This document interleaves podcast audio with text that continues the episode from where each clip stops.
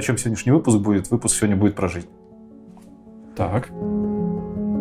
Сейчас все, кто пришли смотреть про айтишку, могут отвалиться, но надо сказать, что мы с тобой оба айтишники. Айтишники, всем привет. Антон Довгоброд. Антон Довгоброд. Чтобы поговорить про жизнь сегодня, э, нам нужно поговорить про твою жизнь прошлую. Чтобы войти в твой контекст, нужно понимать, э, как ты рос, где ты рос, как ты даже становился айтишником. Это все mm-hmm. хорошо ляжет на нашу сегодняшнюю тему. Как живут айтишники в современной Украине. Mm-hmm. В сегодняшней Украине, не современной. Она Сегодняшней. Да, это ва- важный комментарий.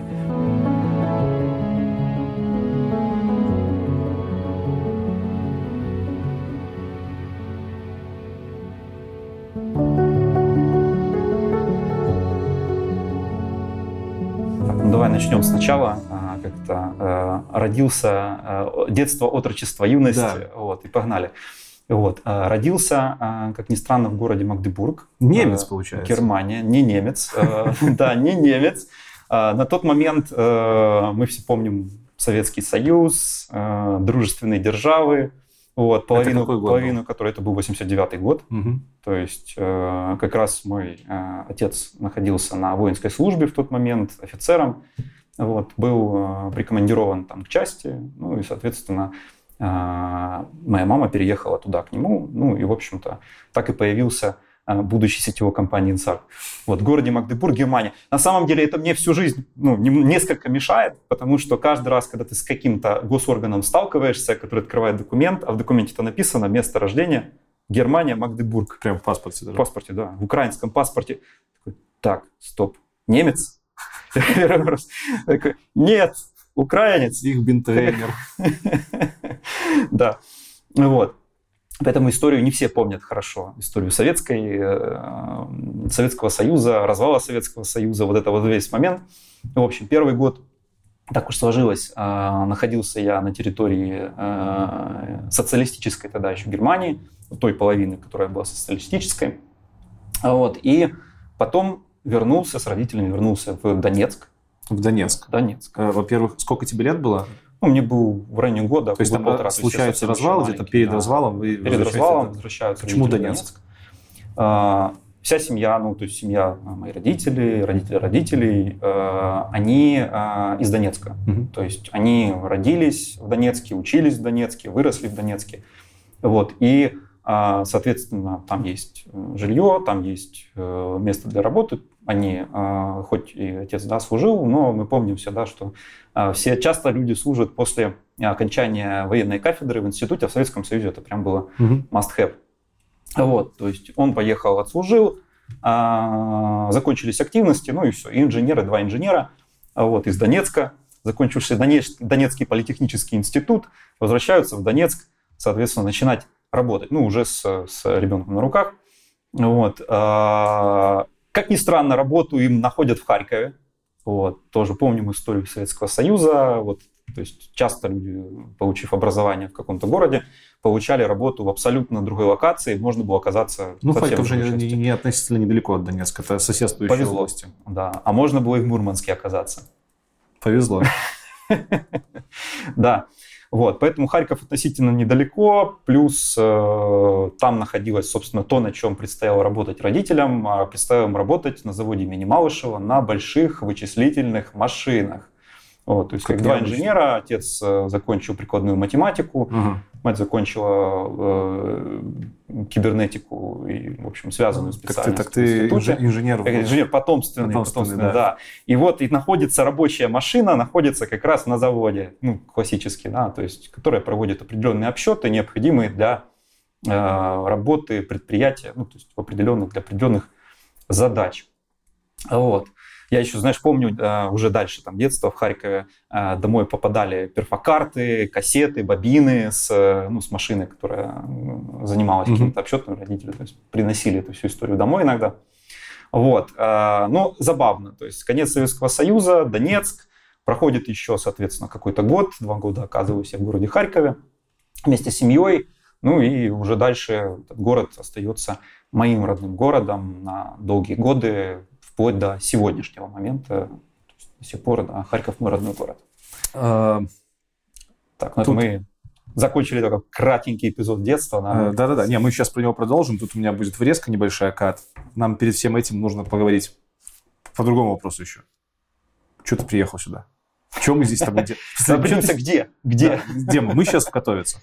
Так, Собственно, где, где я живу после начала войны. И давай расскажи, как ты и почему сюда приехал. Потому что у нас необычное интервью, там не какая-то технология в заголовке, мы просто говорим за жизнь. Как так получилось?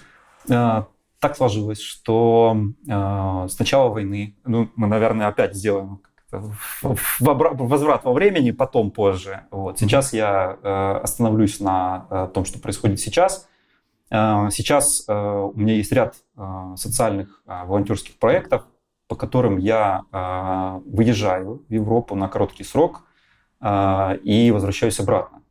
То есть сейчас, э, ну, на данный момент, на, на сегодня у меня была цель Э, собрать, э, подобрать 6 э, пикапов по Германии, подобрать 6 пикапов, и, соответственно, потом за ними приедет, есть договоренность с автовозом, за ними приедет автовоз, mm-hmm. то есть 6 пикапов один человек не увезет в кармане, да и на них за рулем не уедет, за ними приедет автовоз, то есть за них оплачены деньги, есть договоренности с бывшими владельцами на территории Германии, вот, и они то уедут. CTO компании аутсорсной, не маленькой, приехал Э, в Европу, чтобы забронировать пикапы. Ну, знаешь, а, это, это, э, то есть ты не можешь ездить чисто за пикапами, еще параллельно забрать 8 э, дронов с Амазона, Amazon Prime, еще параллельно ну, забрать, тем, тем не менее, это наполнить, совсем... набить машину разные, разным стафом. Это совсем не то, чем да. обычно занимается сетевая айтишная компания. Все верно, все верно. Но, опять-таки, находясь в Харькове, в Украине, будучи гражданином Украины, то есть я не могу стоять в стороне. То есть я понимаю, что эффективность, например, моя на фронте конечном, да, вот прямо вот сейчас с автоматом в руках, она ниже, чем эффективность, которую я могу принести э, сотням бойцов, которые, собственно, получат в результате определенные вещи после такой поездки, то есть на, на неделю, две. То, то есть я выбрал для себя этот путь, я им занимаюсь, я готов тратить, вкладывать все оставшееся свое свободное время, кроме работы. Вот, плюс э, сейчас я так прикидываю, это где-то 70% моего дохода ежемесячного. То есть это все уходит на вот такие проекты. А, то есть это ты в рабочее время просто берешь там какой-то типа сабатикал несколько недельный и едешь? Ну, видишь, мы сегодня как раз на выходной день здесь находимся. Да, суббота. Да. Воскресенье. Воскресенье. Время, время летит. Вот. А, как раз я подбираю, то есть за два дня угу. можно прогнать, в принципе, Европу всю с Германии до обратно в Украину. А когда ты сюда заезжал? Э, я значит, заезжал сюда две недели назад, точно так же в выходные. Ну, две недели. Я, да, я еду. А, ну удаленно да, работать да, можно. Да, я выезжаю в выходные. Вот, я выезжаю в выходные. Собственно, у меня есть календарь, есть график, как и у любого сетевого, есть определенные задачи по компании, которые я решаю в рабочее время. Угу. То есть, да, а, и в оставшееся время а, я, в принципе, успеваю решить вот такие небольшие вопросы касательно съездить, договориться с бывшим владельцем автомобиля, посмотреть автомобиль, чекнуть его техническое состояние, ок, не ок, ну и, соответственно, загнать его в проект дальше. Ну или то же самое, заказать э, дроны, на которые уедут со мной, это тоже как немного времени занимает. Хорошо, об этом мы еще подробнее поговорим. Тут э, важно отметить, что у нас с тобой спонтанное собрание. Да, вот есть... поймал по дороге обратно, не знаю кто, я поймал э, Лекса или Лекс поймал Ты меня. поймал меня, а я поймался э, с тобой как-то. Ты написал да. мне когда, в четверг или в среду, где-то на прошлой неделе. Да, да, да. Типа, давай снимем. Я такой, блин, у меня съемки вроде на выходных. Ну, смотрю, блин. Знаешь, часто же пишут ребята разные. И зачастую, зачастую очень э, много бывает случаев, когда пишут ребята просто, чтобы прийти там рассказать, какой я классный, хороший. Mm. А тут ты пишешь, типа, вот я там еду с э, волонтерки сетевой компании, давай пообщаемся на тему жи- житейских всяких штук, которые сейчас в Харькове происходят. Я такой думаю, блин, что-то странное. То есть чувак не пишет там, что рассказать про нашу супер-мега-компанию, там еще что-то, какой я красивый, там не пишет менеджер, просто чувак пишет, блин, надо посмотреть. Потом мне скидываешь LinkedIn, смотрю, блин, технарь, офигенный технарь, типа, сетево. М, волонтерку везет. Блин, надо брать, надо брать, чувак на одной волне. Все, суббота съемки, воскресенье освобождаем идем записываться. Да, да, и я как раз... И я как раз ехал что-то вот один из дней, и вот я, я, я привык уже так, построился у меня график, я когда еду куда-то утром на какие-то дела, я включаю фоном какое-то интервью, подкаст, вот, и оно фоном идет, как раз там полчаса времени проходит фоном, да, то есть и вроде как не зря, не зря. Я включаю в один из подкастов, как раз Лекс рассказывает вот про А, переезд в Польшу, и такой, Польша, так, что? А я еду в Польшу, через Польшу выезжаю из Украины. Думаю, ну, напишу, почему нет?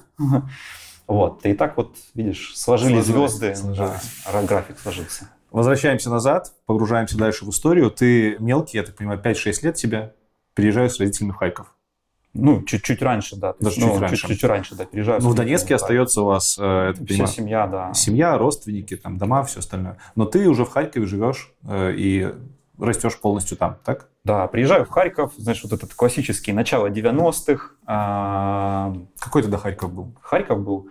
Давай так, да, какой он сейчас и, и тогда. Да, Просто... да, вот, вот такой же, как и Донецк. Вот честно, то есть а, Харьков, большинство городов Украины на тот момент представляю себе, вот тут, знаешь, как это, а, умирающая империя, да, вот это, вот это термин, который можно характеризовать. То есть э, есть э, останки того, что не а, поменяли советы, есть, э, ну, там, вот, то есть царская, царская, еще, еще а, конца царской эпохи, центр в основном так выглядит, то есть архитектура больше собрана при Катерине, то есть там вот такой вот небольшой пафос, который перемежается с э, советскими сталинками, которые построили вместо разрушенных домов в конце Второй мировой.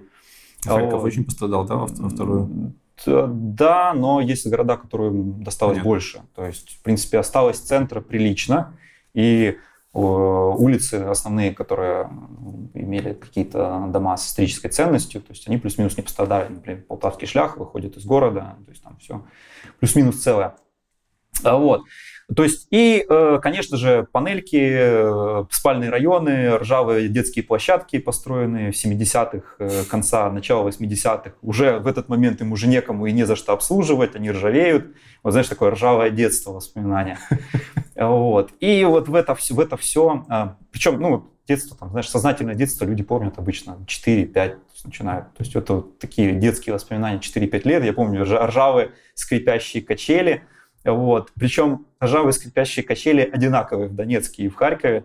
То есть я помню, приезжаешь, приезжаешь в Донецк, ну, то есть каждый регулярно, каждый там год, э, несколько раз э, родители, понятно, в Харькове не с кем оставлять детей, и вот отправляют в Донецк, да, то есть я ездил в Донецк, ну, довольно часто ездил в Донецк к бабушкам, дедушкам, к друзьям, родителям и так далее, вот, то есть и практически все идентично. То есть там нет такого исторического центра города, как в Харькове, ну, потому что город строился а, как социалистический город, то есть это был небольшой поселок, который разросся в потенциальный большой мегаполис уже можно называть, да, то есть вокруг, вокруг шахт и инфраструктуры. Вот, тут не все понимают, типа в голове людей, которые не из Украины нас будут смотреть, Харьков на слуху, большой город, сколько, несколько миллионов, наверное, живет. Ну, больше миллиона, да. Да, и он, по-моему, как больше, чем Донецк.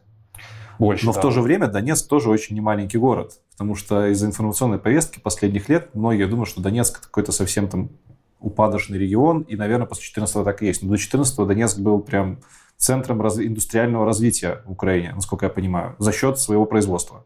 Да, тут надо понимать, что вокруг Донецка, то есть это такая вот зона, а, ну как, э, вот, а, промышленный хаб вот назовем это так, Украины, один из промышленных хабов, то есть многие понимают под промышленным хабом Запорожье, например, mm-hmm. за счет металлургического завода, а, но Донбасс это тоже такой регион, промышленный хаб, вокруг которого, вокруг угольной промышленности собрана, собрана металлургия а, была. А, вот, Донецкий бассейн, собственно, там, да, где все эти ископаемые достают. Угольный, да. Вот. А, соответственно, для того, чтобы держать такие объемы производства, нужна инженерия. То есть ты не можешь просто так взять, отправить кучу рабочих, которые будут добывать уголь вагонетками. То есть это высокотехнологический, ну, по меркам, мы сейчас про Советский Союз говорим, угу. В основном, то есть даже в Советском Союзе это был э, богатый высокотехнологический регион, в который вкладывались большие деньги, в том числе и в науку, и в а, инженерию, потому что нужно шахты поддерживать, оптимизировать, уменьшать затраты. Для этого нужно огромное количество инженеров, которые, соответственно, а уже компьютеризация пошла, то есть нужно еще и производство переводить на диджитализировать. Сколько это можно, то есть на, на форматы того времени современного компьютерного оборудования. Вот. И, соответственно, там тоже формируется большое и довольно сильное комьюнити инженеров, ну, то есть, как мы сейчас называем комьюнити, на тот момент, то есть сообщество, сообщество, в котором там образование, то есть сообщество а, инженеров не может работать без образования, не может работать без какой-то базы, научно-технической. То есть все это появляется там. То есть регион становится не только богатым, еще и сильным на сильных, ну, на сильных инженеров, вот, а, образованных инженеров, то есть которые приехали туда, в том числе переехали из других регионов, чтобы развивать и школу, ну, то есть инженерную на тот момент, и развивать уже какие-то предприятия, бюро, НИИ а, и прочие технические блоки. Соответственно, есть э, образование, есть наука, есть э, производство, то есть откуда приходят деньги, в которые вкладывают деньги. А, регион растет, развивается, и ну, входит в это, конечно, в 90-е, знаешь, как э, корабль на полном ходу. Вот, не тот самый, который у тебя на футболке. Вот, да. Ски военный. Спасибо вот. за футболку, кстати. У тебя тоже отлично. Да, да, да, мы за Украину. Ух. Вот. Врезается на полном ходу в 90-е, потихоньку начинает разворовываться, как и любой другой регион советский. Да. Вот. И э, вот отсюда начинаются вот эти там слухи про клан, ну, как слухи, слухи слухами, но реальность реальностью 90-х, про кланы какие-то, группировки и так далее. То есть вот, вот этот произошел перелом, но э, они были везде, то есть и в России, и в Украине, и в Харькове, и в Донецке, и в Киеве свои были свои, собственно, определенные Даже в Беларуси моменты. мафия была. Да. Вот. Но, а, тем не менее, а, развивался, ну, то есть, как это, переходный момент, все проходили, а, и Донецк не исключение. И он, так как у него был хороший потенциал, не меньше, чем у Харькова, то есть он успешно перешел в, уже в 2000-е, и э, под успешно перешел подразумевается, то есть туда опять начинают вкладываться деньги, опять возвращается история с вузами, с образованием, тоже поднимаются свои комьюнити определенные, сообщество программистов, то есть разработка тоже там ну, есть, mm-hmm. есть хорошие технари, все, почему бы нет. Вот, и а, начинает, продолжает регион развиваться. Особый показательный момент это 2012 год, то есть Евро 2012 в Украине, и э, вкладываются огромные средства в транспорт, развитие транспортной инфраструктуры, то есть покупаются новые троллейбусы, закупаются, обновляются маршруты, строится полностью новый Донбасс-арена стадион под это дело, там вокруг, де... там, в принципе, был неплохой парк, его реновируют, то есть он полностью новый, отличный, в отличном состоянии, то есть город просто ты фотографии смотришь, это прям город мечты. То есть, ну, потому что его строили уже, там нету уже какой-то э, царской, уже нету царской России, ну, то есть, которая ограничивает угу. э, город от э, положительных моментов с точки зрения городской инфраструктуры.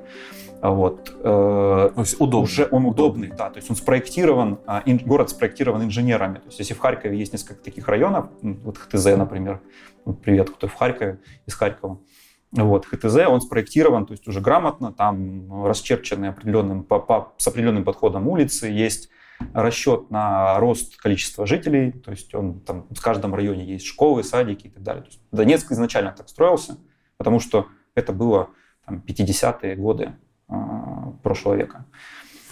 Вот. 2012 год, э, то есть он удобный, а, в нем легко построить э, инженерку, да, то есть прокинуть э, сети. 12 год, опять там, начало с 2000-х до 12 то есть интернет. Я прекрасно помню, как было, знаешь, 100 мегабит в Донецке, вот так, а в Харькове ну, надо еще подумать, то есть, да, как Сяо еще местами встречался, 10 мегабит, а в Донецке уже там серии там, за, за копейки ты получаешь 100 мегабит витую пару, класс. Вот, то есть 12 год э, город вошел в очень хорошем состоянии, и а, в нем, правда, хотелось жить. То есть вот, вот так вот.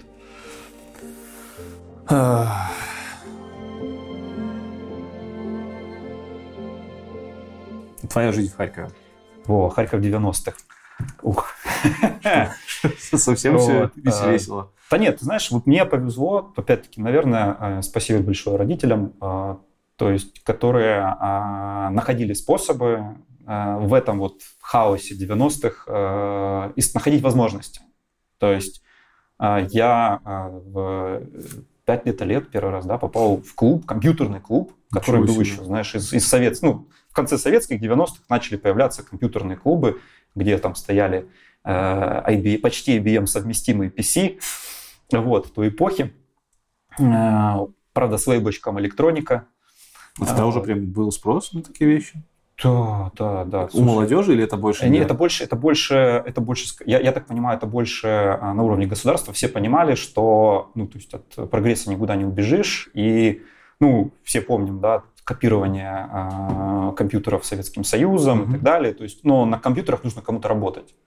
И начинают появляться в школах, ну, не только в школах, собственно, начинают появляться вот эти самые уже портативные относительно не PC, занимающие комнаты. Да, не занимающие комнаты, потому что нужно растить инженеров. Угу. И, соответственно, строится сеть определенных тоже там, компьютерных клубов, то есть образовательных кружков, да, то есть кружков. Ну, вокруг. то есть это кружок, это не клуб, как, ну, там, как а, многие ну, представляют, у себя прийти поиграть, да, это не такой. Он просто назывался клуб Калибри, вот, его да. тогда назвали клуб Калибри, ну, в Советском еще Союзе назвали клуб Калибри, Калибри, не знаю, может это был маркетинг, маркетинговый ход, вот, чтобы э, загнать молодежь, э, вот, которая стремится в загнивающий Запад, угу. вот, загнать его в какой-то кружок. Вот, назвали его клубом.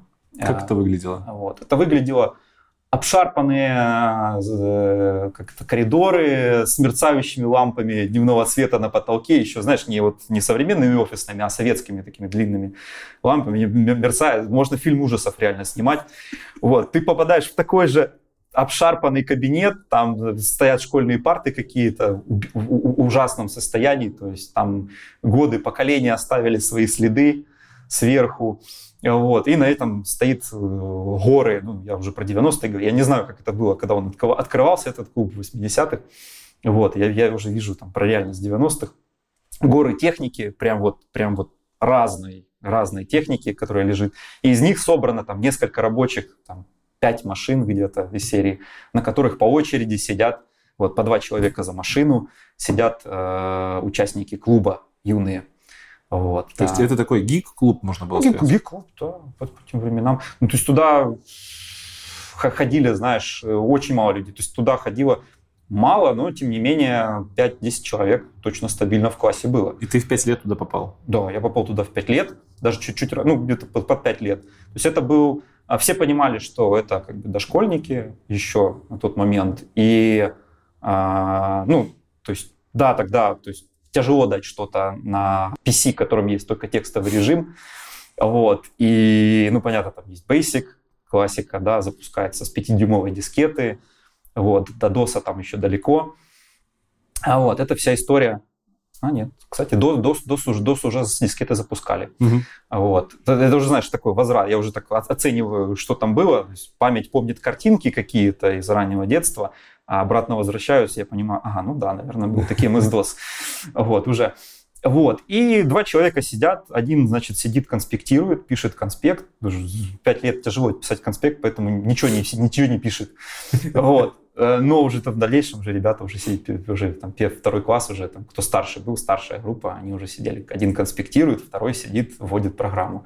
Вот. Но для нас там запускались какие-то игры, я уже тоже тяжело вспомнить, что там было. Вот. И, значит, все это как-то работало.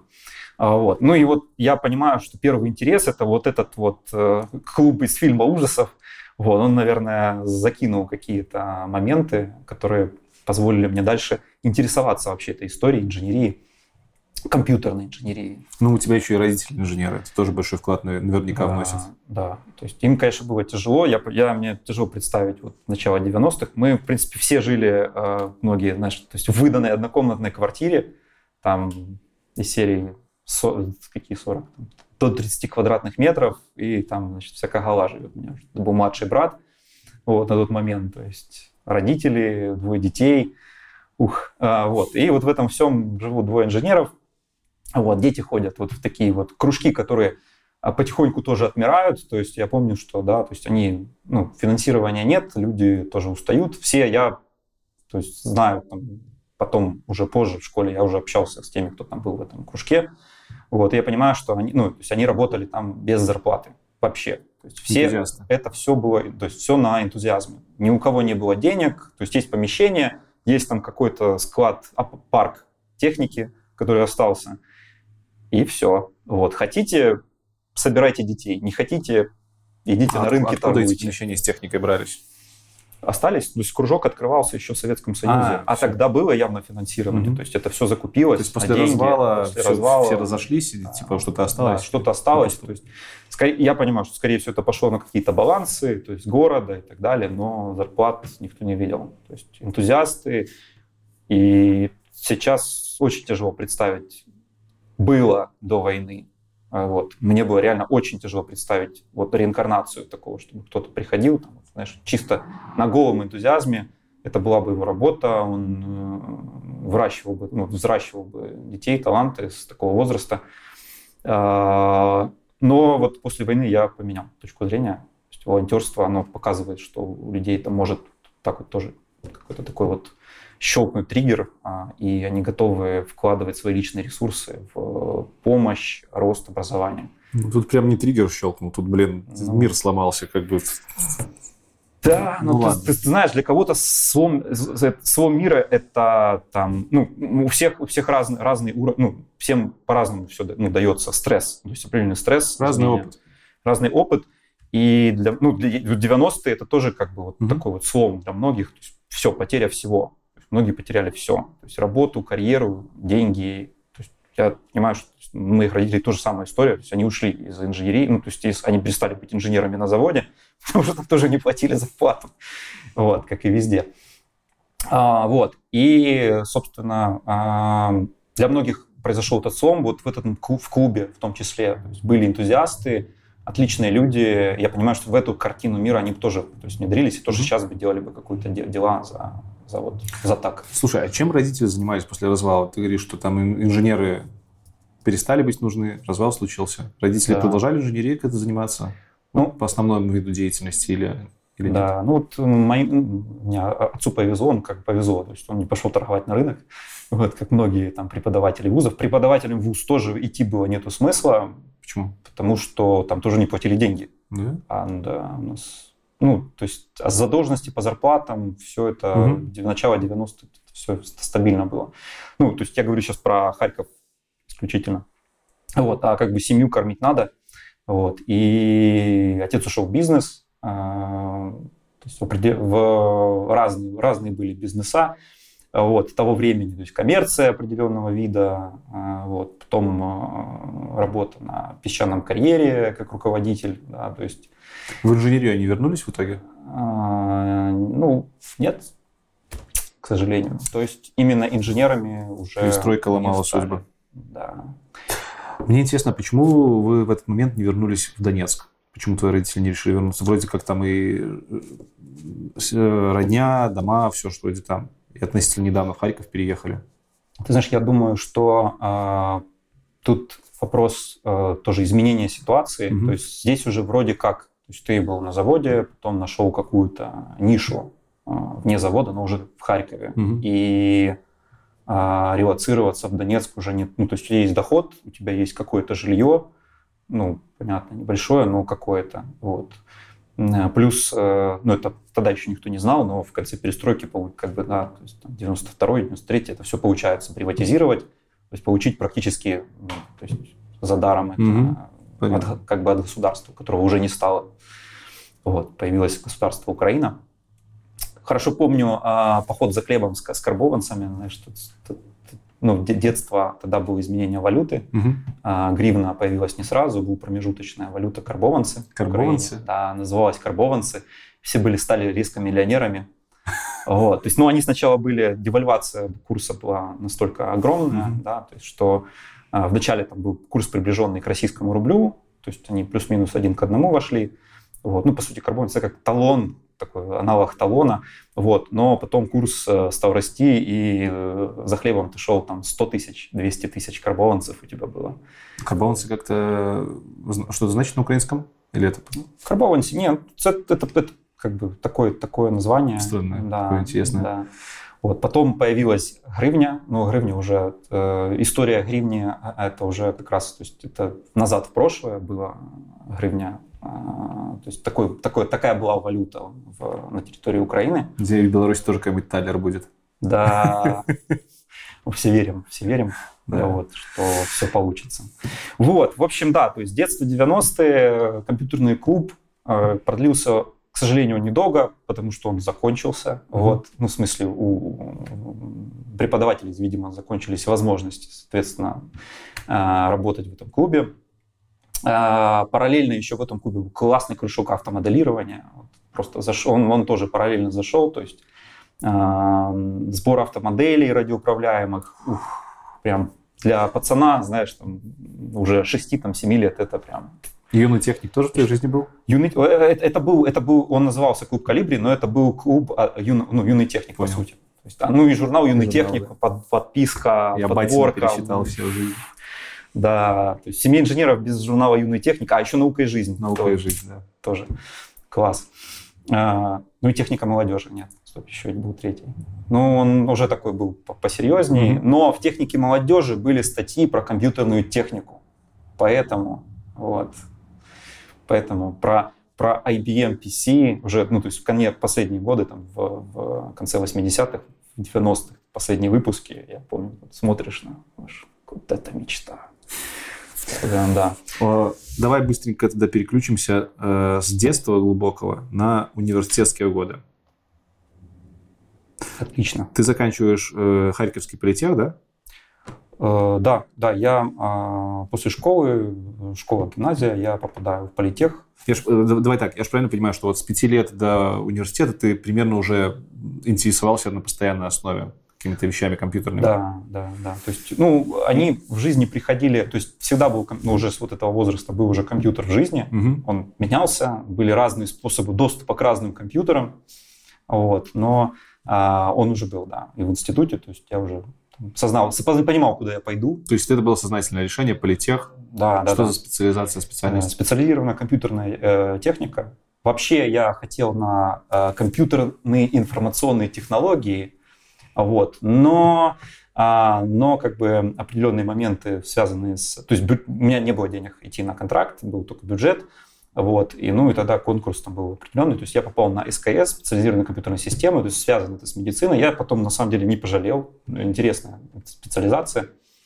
Был выбор а, системы и сети или а, специализированной компьютерной системы. То есть вот, в принципе, между двумя был выбран специализированная компьютерная система, и, в принципе, это был интересный опыт. Это 2005 год был? Да, тогда уже был, 5 6 да. был ли уже тогда подъем айтишной индустрии? Было ли понятно, что ты идешь в какую-то сферу, которая вот сейчас будет mm хайповать, скажем так? Ну, ты, ты знаешь, вот э, наверное, это про э, компьютерную грамотность, э, вообще финансовую грамотность. mm Вот мы с тобой тут в, в, в, в, в кулуарах начали про это говорить. Вот, я честно, вообще не думал о финансовой какой-то либо выгоде. То есть в, в те моменты мне было просто интересно заниматься тем, чем мне интересно.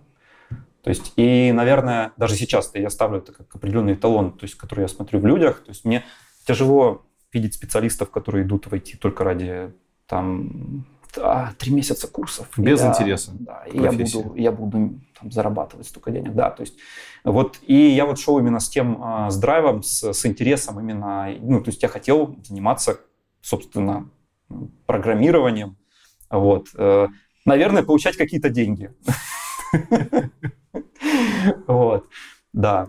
Ну и зарплаты, кстати, в пятом году, они это не, ну, это были чуть другие. Уровень зарплат в Украине был несколько другой. Э, ты пять лет учишься, да? Чуть больше. Это где-то там получается 6-6 лет, а, чтобы получить, тогда это был еще, ну, специалист назывался, ну, то есть там была небольшая разница между специалистом и магистром. Угу. Вот. Я уже где-то к середине вуза э, ну, довольно плотно занимался, то есть уже работал в компании, получал деньги именно с э, программирования, именно там не какой-то чисто подработки, вот, фриланс за какую-то фиксированную сумму, а именно уже получал деньги, фиксированную ставку получал. Коммерческая работа. Коммерческая работа, да, полностью.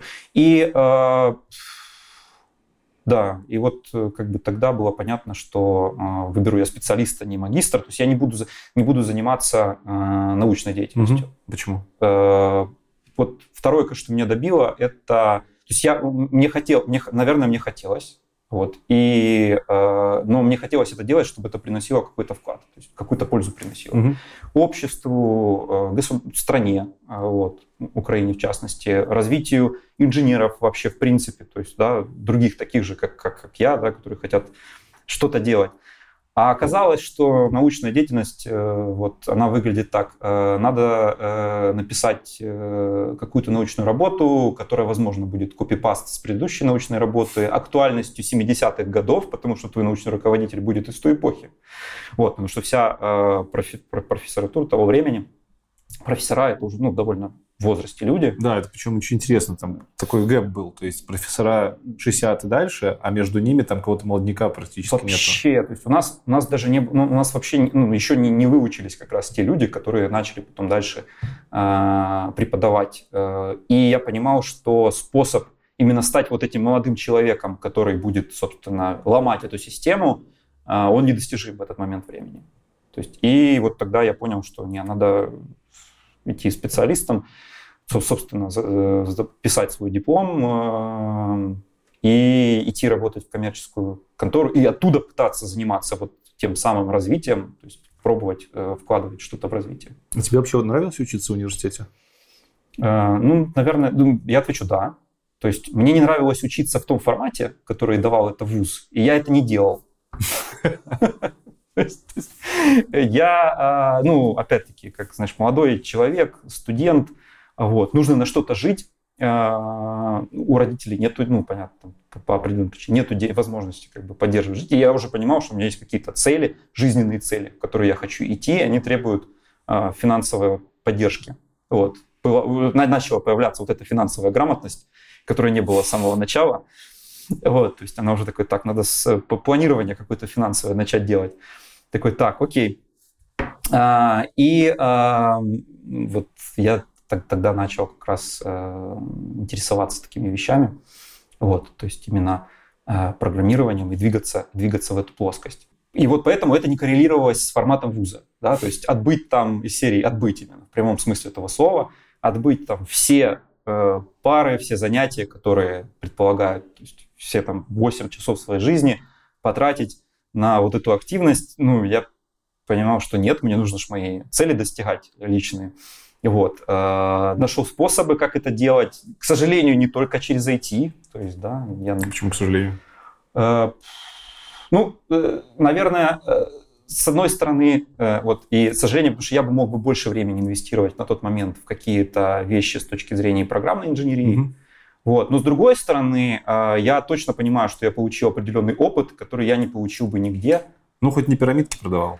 Не, не, не, не. Я, знаешь, я, я воспользовался одним тоже там из, из, из, из, из детства определенных навыков, то есть да, это походы, начало, то есть тоже уже такие вот в, в области организации каких-то команд, команд, вот, э, организовать там в школе ребят выйти там на вылазку куда-то там в лес или организовать поход, вот это все история, я думаю, так, стоп, я что умею, у меня же это все уже есть, класс, а где это применить? Ну, вот, применить это в IT как-то вот не шел, ну и IT было другое, и то есть просто там в IT, в IT, вот в том, в том смысле, да, то есть это было ну, в общем, по-другому он выглядел сейчас. И на тот момент самый простой вариант был это организовать э, стройбригаду и пойти крыть крыши. Вот. То есть у меня уже были подработки с, с IT. Я, ну, тогда была модная технология HTML, CSS и Flash. О, Flash, макромедиа. Да, макромедиа. Для вот вся логика, вся бизнес-логика Flash, привет Flash, и пока Flash.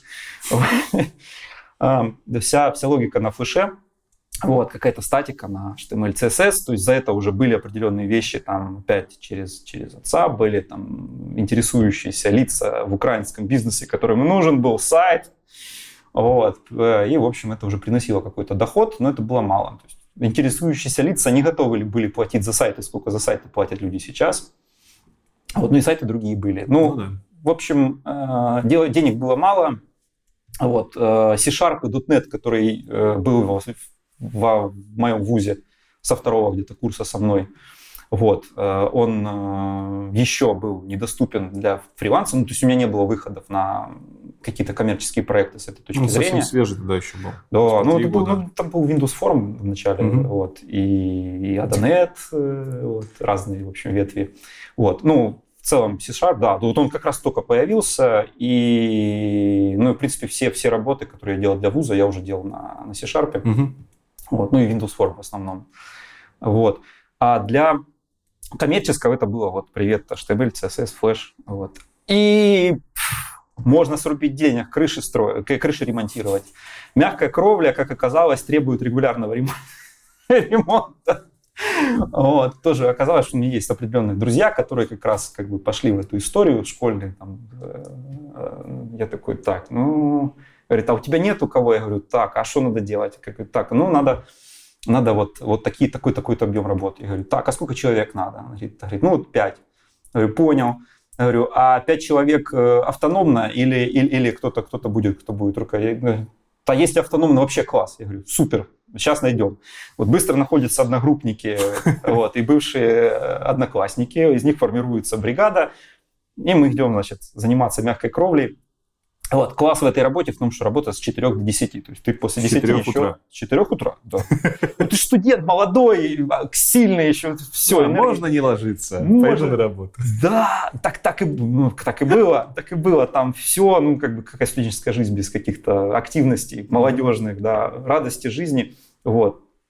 За это тоже спасибо вузу, на самом деле. То есть это тоже определенное комьюнити, объединение людей, которые объединены вокруг студенческой жизни.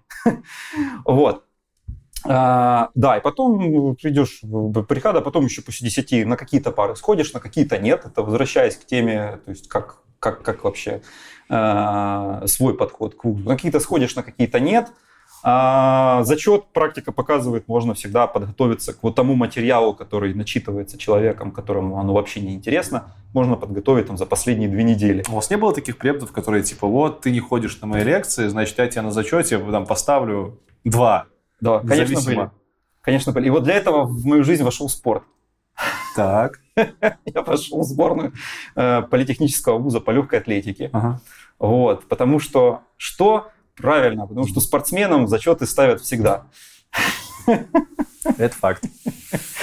Вот, поэтому дальше, дальше, ну, оказалось, что как бы с опытом э, стройбригад и хорошей там, физподготовки из школы, из каких-то кружков, можно, в принципе, и ту историю закрывать довольно легко.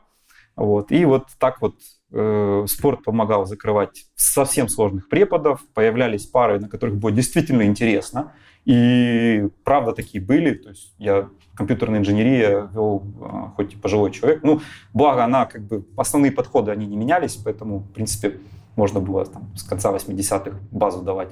Вот. Но он давал ее неплохо, это было интересно. Было интересно ковыряться в куче железок, вот, вузовских, которые там было куча, знаешь, горы, горы подсобок заваленные. Лаборатории. Вот, лаборатории, да. Ух, вот это был вот, э, класс. Э, ассемблер зашел хорошо тогда, и программирование на э, уровне ассемблера. Вот. То есть, знаешь, когда у тебя результат твоей работы, ты физически можешь увидеть э, после работы микроконтроллера, вот он там, да, то есть делает какие-то действия, какая-то логика твоя зашитая, она работает и работает быстро. А, в отличие от программы на C-Sharp, которая компилится вот, на тот момент на втором пинке, где-то третьем пинке. Mm-hmm. Вот, ну, в общем... Pentium. Вдруг кто не знает. Да.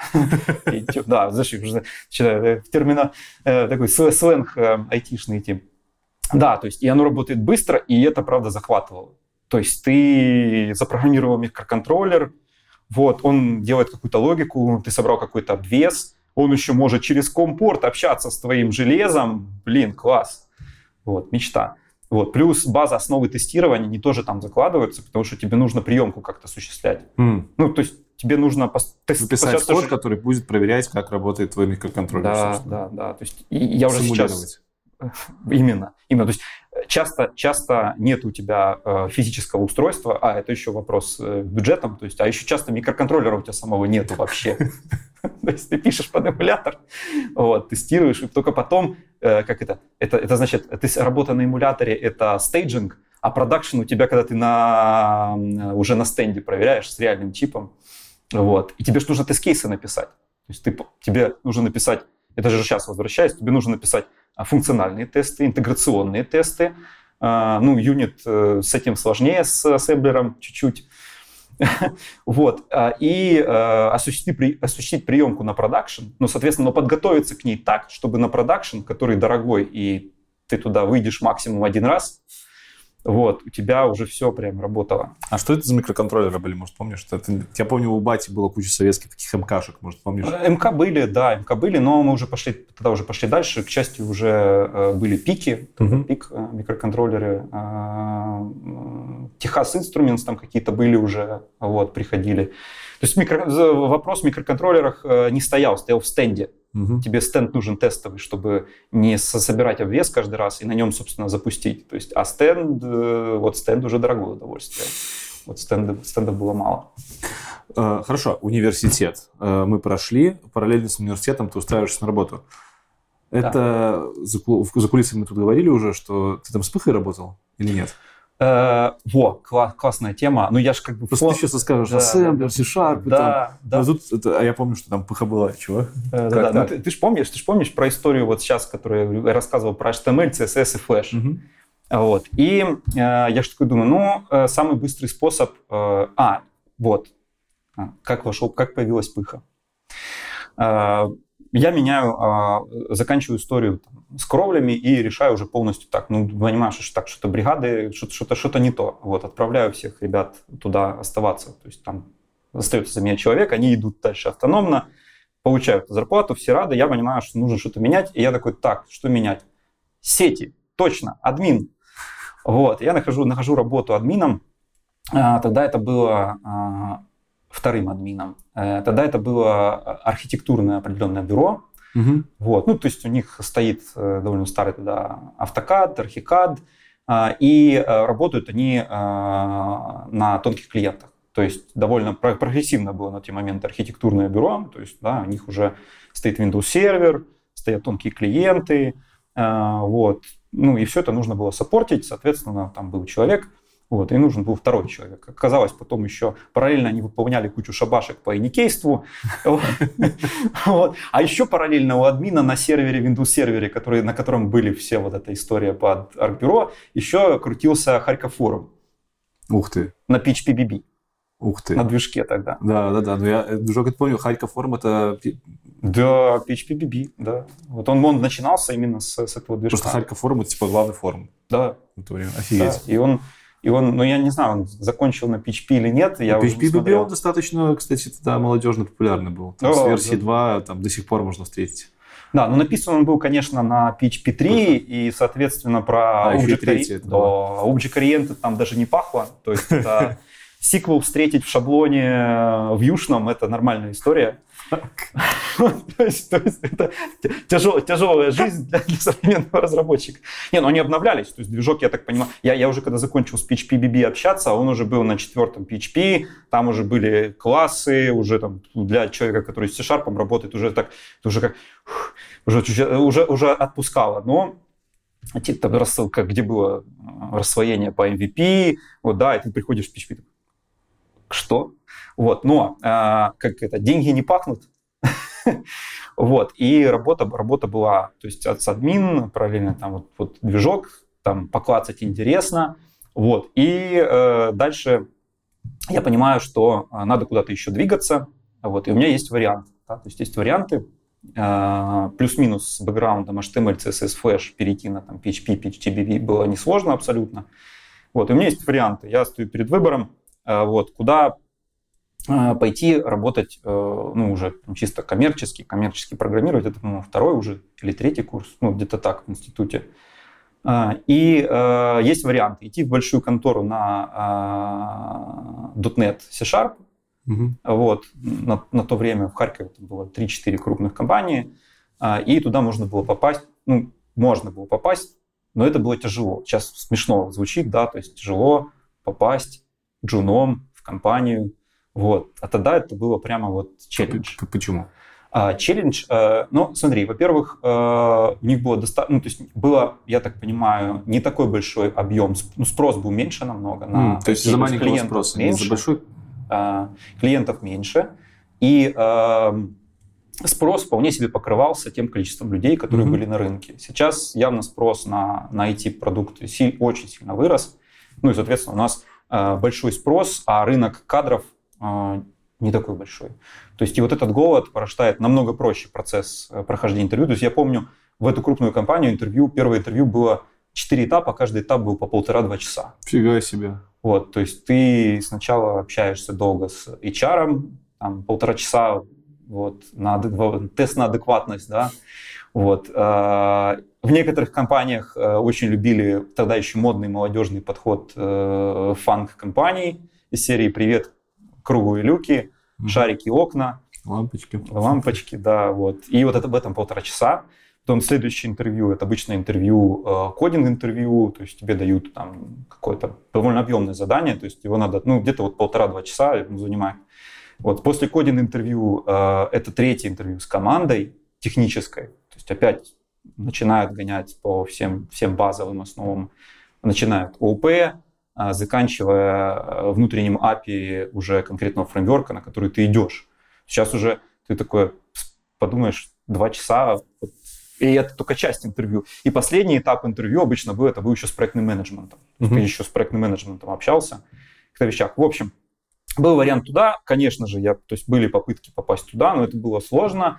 Тем не менее, одна компания дала офер, крупная, вот, я не буду ее называть, а, вот, компания дала офер, и э, вторая компания, я чисто так побочно давал резюме именно то, и, тоже на, на PHP именно, mm-hmm. то есть на PHP вакансии, PHP-разработчик, почему нет? Ну, я уже знаю больше, чем... Ну, то есть у меня коммерческий опыт есть. То есть в одну C-Sharp, во вторую PHP? Без коммерческого опыта C-Sharp. Угу. То есть чисто институт, э, проекты института, лабы, курсовые. Понятно. Да. И коммерческий опыт на Харьков форуме. На, ну, включая. То есть там включая. не только, там угу. разные были проекты. Вот, включая этот, то есть... Э, ну и, соответственно, вот на весах два варианта. Ну и выбор был такой, кто быстрее выстрелит, туда и пойду. Ну, то есть деньги плюс-минус одинаковые. Эм, у меня, ну, то есть есть уже офер от той компании, есть офер, уже появляется офер на PHP. Вот, я такой, ну, отказывать никому не буду. Вот, ну, то есть... В смысле? Ну, смотри, второй компании, э, вот, когда э, и решение было правильное, вот, на вторую компанию PHP, то есть э, у нас было две недели до того, как я туда скажу, окей, еще у меня. А в той компании у меня тоже был офер, и до первого дня тоже там, по две недели. То есть ты пошел работать на две компании? Нет, я никуда не пошел еще. Я а, еще, у меня, а, окей, у меня окей, в руках окей. оферы. Так, так. Над одним я думаю с PHP, так. а второй я принял на .NET. Так.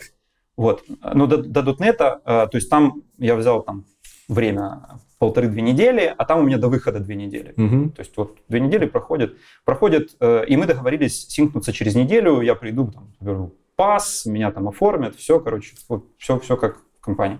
Значит, проходит неделя, никто не звонит, э, не понял, вот, э, звоню туда, э, берет девочка Ашер, говорит, о, здравствуйте, здравствуйте, говорю, ну, у меня шофер на руках, вот, все же подписано, вот, когда мне мой пропуск забирать? Вот, говорит, вы знаете, нам не нужно вам выдавать пропуск. Я говорю, как? Я говорю, ну, мы приняли решение другого человека взять. Так у меня же офер на руках подписанный. Ну, извините. Пипец. Я такой, Редиски. Я, я сижу, ну, просто, я же говорю, спрос маленький, джунов много. Ну, то есть, и, ну, то есть, как это, рынок э, еще не обогащен, ну, и, понятно, то есть, можно повыбирать. Отсобесили кого-то другого. Да, да, да. Причем, ну, то есть, плюнули на договоренности, и я такой, ну что ж, вот второй офер, пишу, спаси, ребята, я готов. Такого шарписта потеряли. Да, да, да. И вот так пошла жизнь в PHP. Так, хорошо. Э, в PHP это была уже компания DataArt или еще нет? Не-не-не, это была, это была компания Rainbow Web Studio. Ничего себе. Да, вот, это оказался один из, э, знаешь, э, была тогда вот веб-студий, было, ну, их сейчас поменьше стало, тогда было их больше. Да, это был прям бум.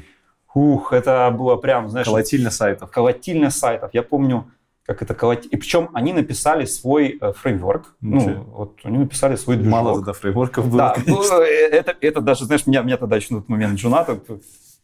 А зачем писать свой фреймворк? Это же уже там и Drupal, и Joomla, и WordPress, это все было. Все было. Ну вот они написали свой движок сайтов. А, сейчас я уже, знаешь, такой возвращаюсь, очень похож. То есть там был концепт MVC заложен, а, ну, оно, в принципе, работало, были определенные шаблоны на PHP, вот, то есть не на HTML. Ну, это, в принципе, нормально было на те времена. Тогда шаблонизаторы тоже только начинались. Вот, ну, как PHP вообще сам по себе язык шаблонизатор, если так разобраться, был когда-то. Вот, а, и, а, то есть, в принципе, оно неплохо было, и вот на вот этом штамповались там сайты как на внутренний рынок, так и на внешний рынок. Эм, когда у тебя появляется DataArt, почему спрашиваю, потому что DataArt у многих уже на устах, это мы знаем сегодня, крупная компания во многих странах представлена серьезная такая, прям не веб-студия. Да, да, да. Наверное, да, я ну, не знаю. Э, смотри, веб-студии меня хватило реально 2, месяца. За 2 месяца было а, зарелизено вот вот. 30 проектов. Блин, жесть. До продакшена. Сейчас ты подумаешь, 30 прода... до продакшена. Это каждые два дня, буквально каждый день по проекту. Да, то есть, тебе, то есть тебе приходят, э, ну, по сути, ребята, в принципе, правильно. Ну, то есть они наладили конвейер, логично. Вот, сидит верстальщик, который с конвейера, то есть сидит за дизайнер, начнем, который дизайнит дизайны, потом сидит верстальщик, который эти дизайны перегоняет там в, HTML, и потом сидит PHP, э, который подгоняет движок уже под, собственно, mm-hmm. вот, и вот по конвейеру раз, раз, раз. Тяжко. Да, но, но с другой стороны, то есть вот эта динамика, она в чем ее плюс? А, то есть тоже хотелось оптимизировать процессы, потому что у тебя мало времени mm-hmm. на все, и ты что так, а как вот это сделать? Так, а деплой на продакшн по FTP, как, о, можно же скрипт написать, точно. То есть и ты начинаешь уже думать чуть-чуть, то есть ты начинаешь оптимизировать свой, свой, свой, свой код, свои, свои процессы, вот, потому что неоптимальный код в продакшене сломается, скорее всего. То есть он на, на последнем этапе за, залажает. Mm-hmm. Вот, поэтому в, этом, в этих двух месяцах был плюс, плюс, но я помню последний момент, который я уже ушел, я а, сижу, пишу какой-то кусок кода, вот, а потом я открываю глаза, и я понимаю, что я, ну, где-то там тысячу строк написал тупо во сне. Вот. Это вот так вот тебя ну, потому что, вошел, потому что, ну, потому что ты, э, ну, то есть с этим объемом у тебя график довольно плотный получается. И плюс ты же хочешь что-то оптимизировать, в итоге там, там месяц там, рабочего по 16-17 часов, и ты уже потом в итоге кодишь во сне. Вот. Э, ну, то есть я понял, что надо что-то менять, как раз... Как раз вот э, интересный да. вопрос сразу задам. То, то, что ты кодил во сне, пригождалось в жизни в итоге? Насколько это осмысленный код был? Или, или так? А. Кодил во сне, проснулся, забыл, пошел, все переделал. хороший код был. Я, я вспоминаю, хоть сейчас продакшн. Окей. Вот. Ну, а, дальше а, появляется другая компания. То есть я понимал, что надо идти куда-то в более крупную, крупную контору. Откатываемся на вариант назад. Еще хранилась обида к большим игрокам. Mm-hmm. То есть я не хотел идти в компанию, в которой там тысячи людей. Вот, я хотел какой-то средний вариант, то есть где-то там 100 человек, ну, в среднем, там, плюс. А, и тогда я попадаю в SSA Group. В mm-hmm. принципе, хорош, ну, то есть это была хорошая компания, вот такого среднего размера. Но это уже классический аутсорс был? Да, это был аутсорс, э, был у них аутстав еще местами, mm-hmm. то есть, да, то есть они делали не только проекты, по еще сдавали разработчиков в аренду. вот. А, но мне повезло, то есть я попал в, в несколько интересных проектов, это был уже, это был тоже PHP на тот момент еще, а, но PHP э, и .NET. Нормально. То есть часть, часть модулей была написана на .NET, уже тогда более новая версия, уже прям красиво, уже еще красивее было. Вот. А часть была написана на PHP, особенно часто было, в принципе, так часто это делали, то есть делали какую-то внутреннюю админку на .NET, а биллинг для пользователей, какой-то client-ориент, это веб-версии, mm-hmm. делали именно на PHP. Вот. И тогда появился Zen Framework, появился, ну, в жизни, как вошел, да, то есть уже такие solid движки, Symfony. Symfony, да. Вторая версия тогда еще, первая, первая перелазила тогда на вторую. Вот. Э, то есть уже прям такое была. классическое программирование пошло? Да, уже с процессами, уже, знаешь, что появился, появляется в жизни agile подходы, Scrum, вот. А, тем не менее, water, waterfall, waterfall тогда еще встречался вот, в практиках, то есть требования собрали по требованиям, то есть были, то есть были разные способы работы, вот, разные были а, task-трекинг системы. А, task-трекинг же был на PHP тоже, да? Мантис, Мантис, Мантис, да. Я для него стиль даже рисовал в свое время, он там прямо у меня звездочек на гитхабе набрал. О, да. Правда, потом переползли на Redmine. Redmine, ну, конечно. Ну, Redmine же на, на, этом, на, на, господи, на Ruby? На Ruby, на Ruby, да. Он поэтому. Redmine. Логично. Вот, да. Потом перепался на, на Redmine. Mantis. Классика. Да. Я Mantis тогда, Mantis стал, знаешь, я такой, так, домашние процессы тоже надо оптимизировать. Знаешь, уже такой, такой, так, домашний task-tracking, дела по дому на Mantis е, дома сервачок э, PHP шный поднят, все, класс. Вот, так что да. У меня даже на Хабре где-то, извиняюсь, статья осталась про то, как я делал стили для Mantis а. А, Первая да. моя статья на Хабре была. Так он был неплохо кастомизируемый, я Да, помню. хороший был. Но Redmine, блин, Redmine это быстро очень поглотил. Кстати, где он сейчас, непонятно.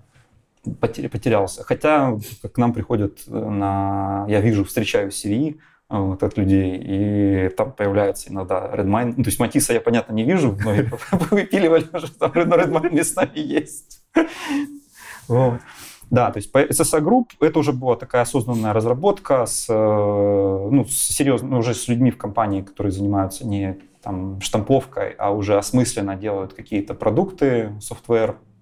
То есть уже полноценная нормальная инженерия. И это и не вузовские э, проекты, которые делаются на коленке, там, без... То есть, ты, ну, то есть это уже именно прям коммерция-коммерция. Угу. Вот. Э, с этим там прошло полтора-два года, мы пробыли с SSA Group, э, но я понял, что тоже, то есть как бы рост закончился, то есть здесь, ну, то есть можно стать э, там лидом, то есть это был синер позиции, а, вот, в конце, по это уже там такой уже ближе к лид позиции было, можно стать тим лидом, тех лидом, то есть можно им быть, но э, ты не будешь понимать, как это делают другие люди. Да, логично. То есть компания небольшая, и опыт подчеркнуть не у кого.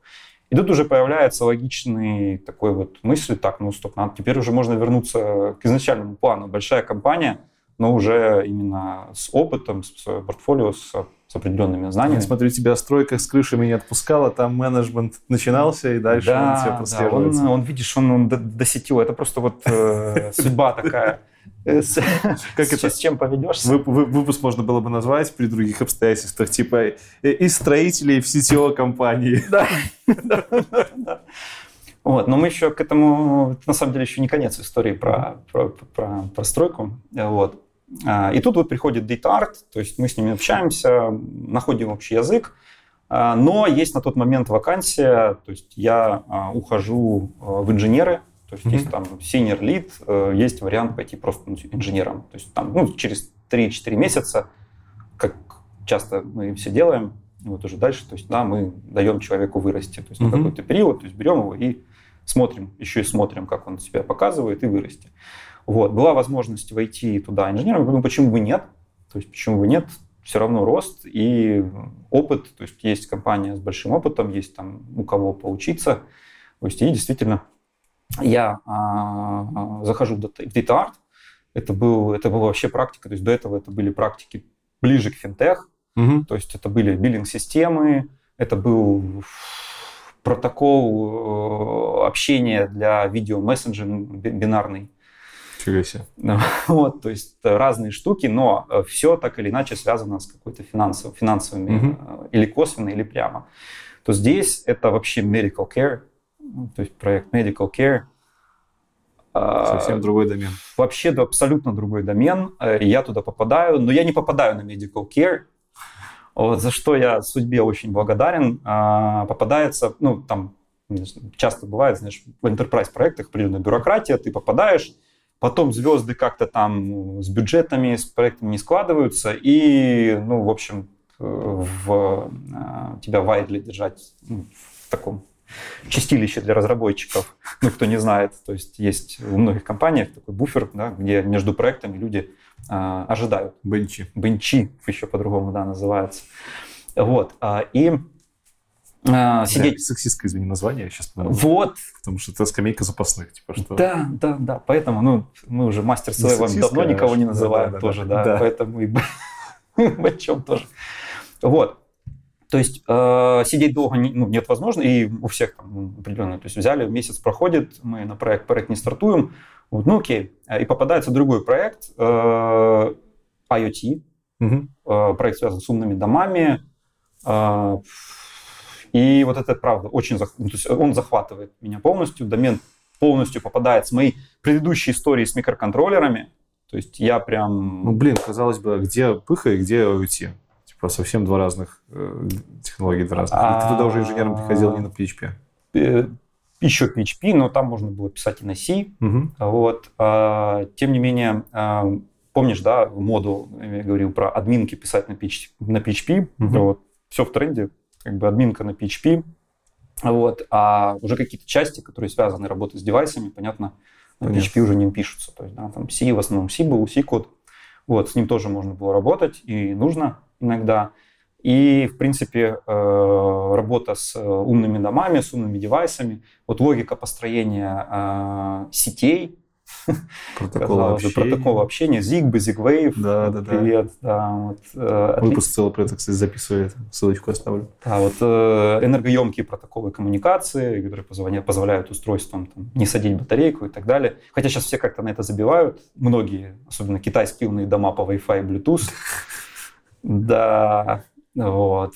Но тем не менее, то есть э, вот и мы дальше двигаемся с этим проектом, и там дальше я уже нормально развиваюсь именно как инженер, как специалист. Э, проект дает boost и позволяет, мне э, перейти уже на другой уровень. То есть там я выхожу в, в lead определенной позиции, перехожу уже там на другие проекты, с которыми я дальше работаю. Ты там 7 лет отработал? Всего в DA, да. Что можно 7 лет в одной компании делать? Спрашиваю человека, который больше двух лет пока что нигде не задерживался, не из-за зарплатных вопросов, там у меня всегда возникали какие-то э, глобальные разногласия там, с э, правительством, хотел сказать, с начальством, с правительством тоже. Вот. И тут вот как раз, знаешь, у меня есть... Э, часто, часто приходят люди, ну вот кто приходит, ищет компанию, и многие ищут компанию, говорят, я хочу в продукт. Ну вот, они ищут, ну, по, по разным причинам, ну, и я тоже понимаю, это хорошая позиция. Вот. Э, я не хочу в аутсорс, э, но многие не понимают, ну, то есть что может дать, то есть как минусы, так и в определенных смыслах разные аутсорс-компании дают определенные плюсы. Вот, например, DataArt – это пример, как можно иметь плюсы аутсорс-компании, то есть которые, получается, у тебя по факту доступ есть к огромному количеству продуктов, и часто с хорошей технической командой, которая делает хорошо, и в некоторых случаях она, по сути, продуктовая команда, то есть там есть и продукт менеджер и аккаунт-менеджер и тот, кто занимается развитием продукта, то есть vision определяет направление. То есть и вот это именно то, что держало, наверное, в DA, то есть потому что я мог свичить проекты там, каждый год, два раза, ну, каждый год примерно, да. Mm-hmm. Я мог свичить проекты, я мог э, заниматься какими-то вещами дополнительно, кроме проектов межпроектных. Э, мы могли строить PHP-практику, вот, или веб, которая веб, веб-практикой стала.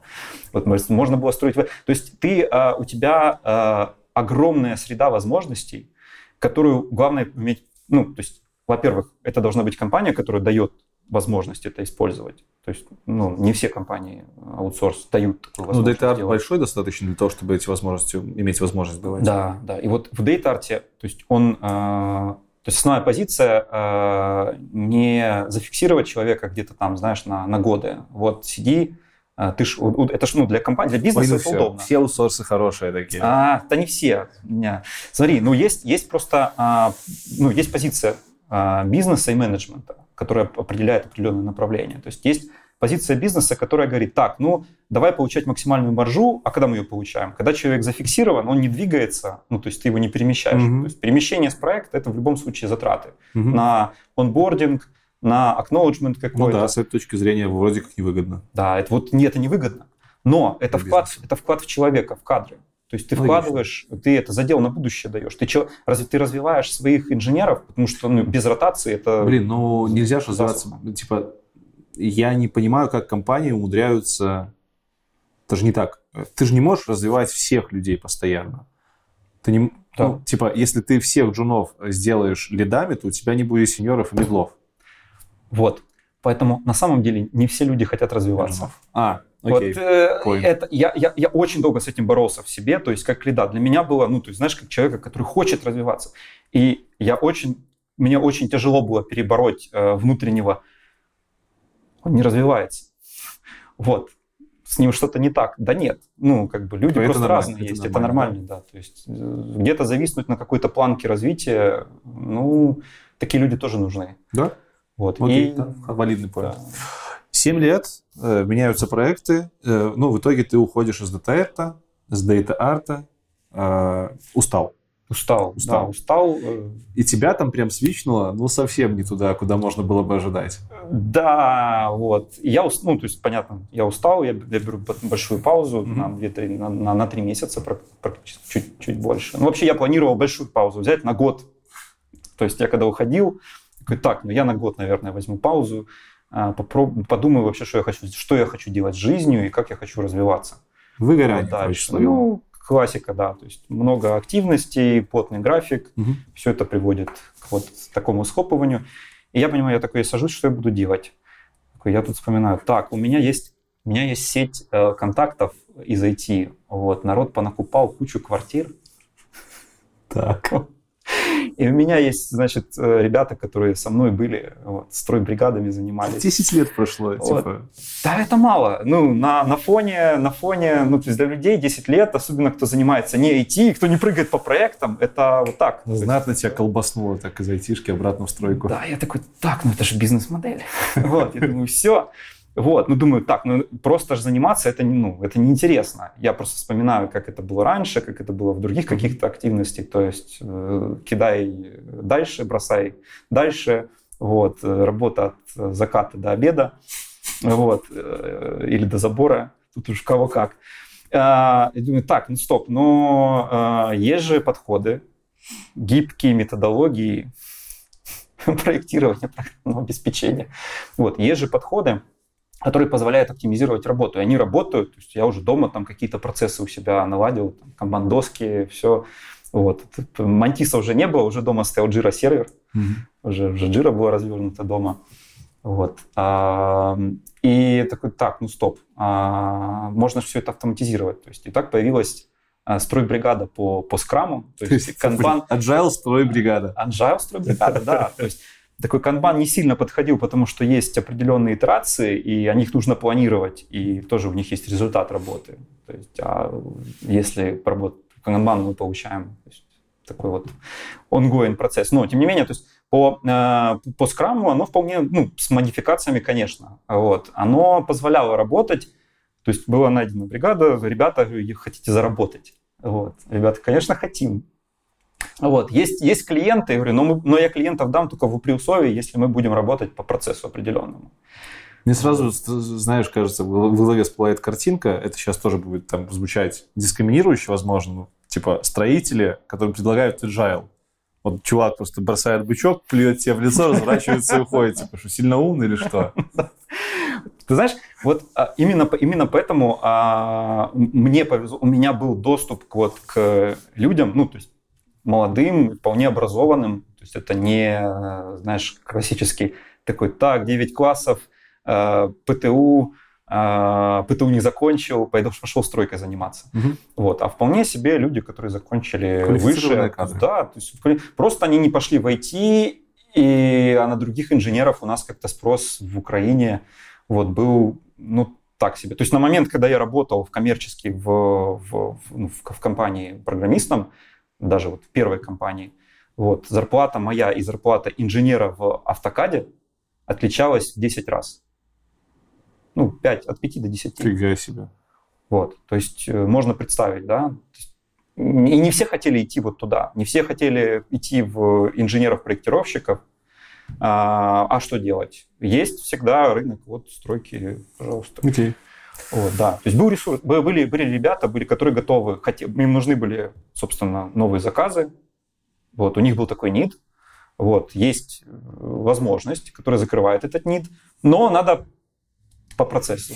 Сейчас было бы феерично, знаешь, что если бы оказалось, что ты такой, типа, и вот теперь STO компании под названием INSAR. Это наша строительная девелопмент компания. Не тот девелопмент, про который вы думали.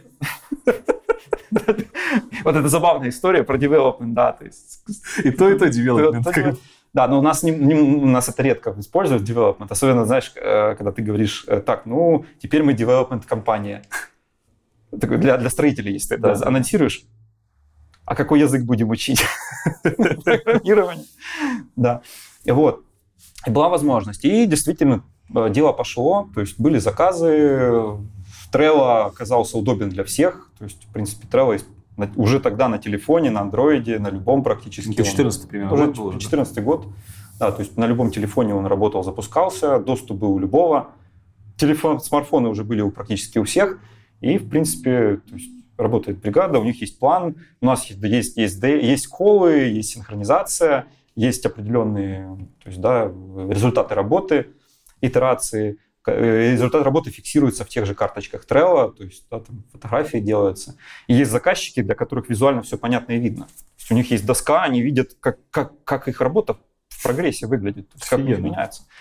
А, человек, который строил дом, прям респектую. Да, да. То есть оно все, все хорошо шло и развивалось, но э, процессы налажены, команда работает. И я такой сижу и думаю, так, ну стоп, вот, а что дальше? Вот, а я хочу, я хочу там на IT-конф, вот, а, а, а я хочу обратно в уже на тот момент последний проект это были Python, Java uh-huh. в DataArt. То есть я хочу в Java комьюнити. А что там новое в Java появилось? Короче, изголодался по инженерии такой да, разработческой. По software. И это, и это прошло там 4, 4 месяца, то есть я mm-hmm. уже за 4 месяца понял, что нет, все-таки э, строительный этот хорошо история, но хочется хочется войти. Но и плюс а, я понимал, что вот то, как оно работает, оно довольно автономно работает. Uh-huh. То есть мне, в принципе, не нужно вкладывать туда большое количество времени и ресурсов, и я могу параллельно запускать какую-то вторую историю. Э, так появилась компания Insart, уже, это уже финтех, компания занимается только финтех-продуктами Тут, и для э, финтех-продуктов. Ты, ты, так, ты так выразился, что кажется, будто бы это ты, ты компанию эту организовал. Insart. Insart. Uh, нет, к счастью. Uh, ну, uh, то, есть, то есть ты приходишь в компанию Да, Insart. я уже в готовую компанию прихожу. Uh-huh. Компания давно на рынке. Более того, самое забавное, что когда я был в ВУЗе, она уже существовала. То есть... Это украинская компания? Это украинс, украинская компания. Украинская. Она больше такая, знаешь, вообще локальная. Харьков, ну, то есть на тот момент была. О ней знает харьковчане, узкий круг, который учился в политехе, потому что он находится рядом с политехническим институтом.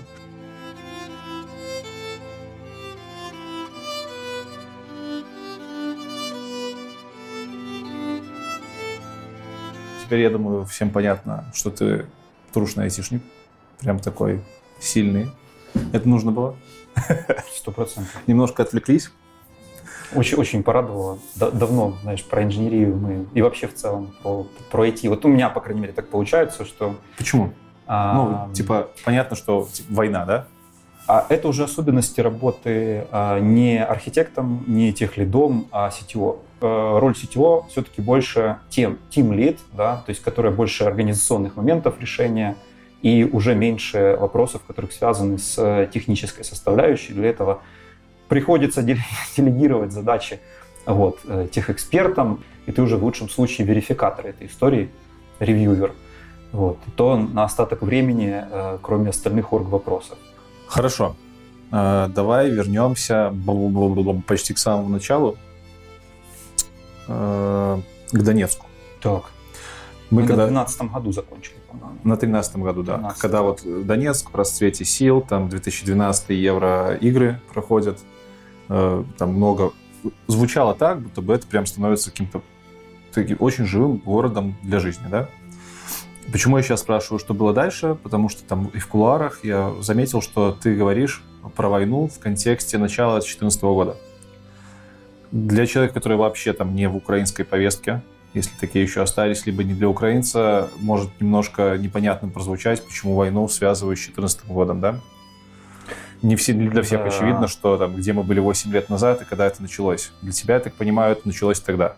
Да, для меня, для меня вот 2014 год, а, если, если говорить, то есть Крым, а, наверное, вот каждый, где, где у него есть какие-то связи, родственники, mm-hmm. для того это чуть-чуть ближе. То есть Крым, если все переживали, то есть из моего окружения, мы все, а, многие и были на Евромайдане, вот, и Крым, все уже начинали, мы уже начинали думать, э, как бы, что с этим делать дальше, ну, в смысле, как можно решить эту ситуацию дальше. И тут начинаются боевые действия. Я, ну, я напоминаю, да, то есть был, был Крым, который, э, как это, взят э, ложная история про без единого выстрела, то есть были жертвы с обоих сторон. Не все части сдались, многие части сдавались э, с боем, были жертвы с украинской стороны и с российской. Об этом часто умалчивают, то есть медийно, но кто в украинской повестке, тот все это знает. то есть мы прошли Крым, и тут начинается волна захватов обл. администрации, город администрации. Сколько между этим прошло? Там мало. То есть это был, это был вот это буквально, все это, это все 14 год, э, там буквально прошли несколько месяцев, вот эта весна. Когда, Но было последовательно. Сначала Крым, а потом да, ЛНР. Да, да. То есть, как ну, называть ЛНР, ДНР? Честно. Ор, э, Орло, как Орло. на Википедии. Вот, Орло, Короче, в Донецкой и Луганской областях начинается замесы. И в Харьковской тоже. И в Харьковской. Все, одно, все одновременно. То есть попытка... А они попытка, все рядом. Они все рядом, да. Соседствуют. Да, да. То есть у нас вот Луганск, Харьков, Донецк. То есть mm-hmm. три области находятся...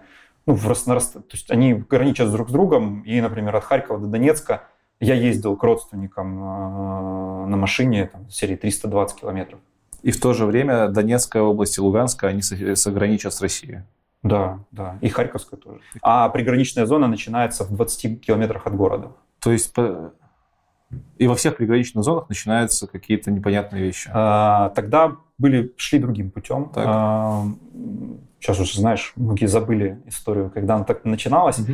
А, шли другим путем, то есть была определенная агентурная сеть в, во всех городах, областях. Э, Привет, Россия, русский мир, там вот же повестки история... вообще России не было, типа в информационной а... повестке, которая крутилась популярно, там про Россию никто ничего да, не говорил. Да, да, да, да. Вначале это было э, вернем, вернем власть, э, вот, э, значит, э, я уже, честно говоря, тоже э, выпал из этой истории. Так, а, вот, так повестки не было. Вот, были просто ребята, которые, как это, мы против э, всего плохого. И э, все плохое это что? Вот тогда начало появляться термины хунта. Вот, э... Откуда оно взялось? Вот в том же Донецке, городе, который вроде процветал. Типа, как это? Ну, это же бред какой-то. Бред. Бред. А, в том-то и дело, что бред, но а, децент... определенная децентрализация регионов угу. вот тут пошла на в определенный минус. То есть не было на тот момент в Украине а, опять я не политолог. Нет, вот, мы про жизнь. Мы, мы сейчас про не про политику. Ну вот в жизни, как это в жизни никто, вот, например, да, никто не говорил э, с, э, сначала, да, что вот смотри, и то есть вообще образовательно, во-первых, каждый регион сам решал, что он как бы решил, ну как он, как он финальную версию образования дает, да, то есть более того, даже на местах учителя многие сами решали. есть, например, я учился в, в, в украинской школе, то есть с украинским языком, а у многих э, не было украинского языка. И то же самое творилось то есть, в информационной повестке в медиа. То есть каждый, есть, конечно, глобальная какая-то информация, но есть на местах, там каждый решает, где он находится. Ну, автономия такая автономия, была. Автономия. В чем-то. Да, в чем-то. И то же самое, то же самое было э, и здесь, да, то есть есть, э, появляется какая вбросы начинаются в внутренних там каких-то чатах и прочее, начинается информация, что там на Майдане, и в, и в Одессе, и в Киеве. Все же э, относилось относительно mm-hmm. Майдана. Вот, э, вот, вот это вот хунта, и вот, значит, начинают э, борцов называть, ну, борцов за независимость Украину, действительно людей, которые сделали э, революцию, которая привела э, к смене вот, нашего невзрощенного диктатора, э, вот, вот, который не, дор, не, не дорос, э, привела к, к смене власти – его начинают называть ну, по-разному. И вот тут появляются и нацбата, про, про националистов начинают э, называть, и начинают там, вспоминать про тех, кто э, занимался, э, вот стоял на Майдане. То есть все, все это становятся врагами автоматически. Ну, э, понятно, что откуда, идут, откуда идет информация, откуда идут ЦУ, то есть все мы понимаем. Во всех трех областях, Харьков, Донецк, Луганск. Так. Появляются молодые люди, очень, как бы тогда еще никто не понимал, что брать деньги за политические действия, э, ну, мягко говоря, это плохо. А, ну, если говорить серьезно, это может э, привести вот к тому, что как бы э, Донецка и Луганска не будет. То есть многим, ну, у всех были, помнишь, мы говорили про тех, кому не повезло, кто не пошел в IT, кто пошел в какие-то другие сферы. Вот. И тут людям начинают предлагать деньги, за участие в каких-то акциях. Появляется да, термин «титушки».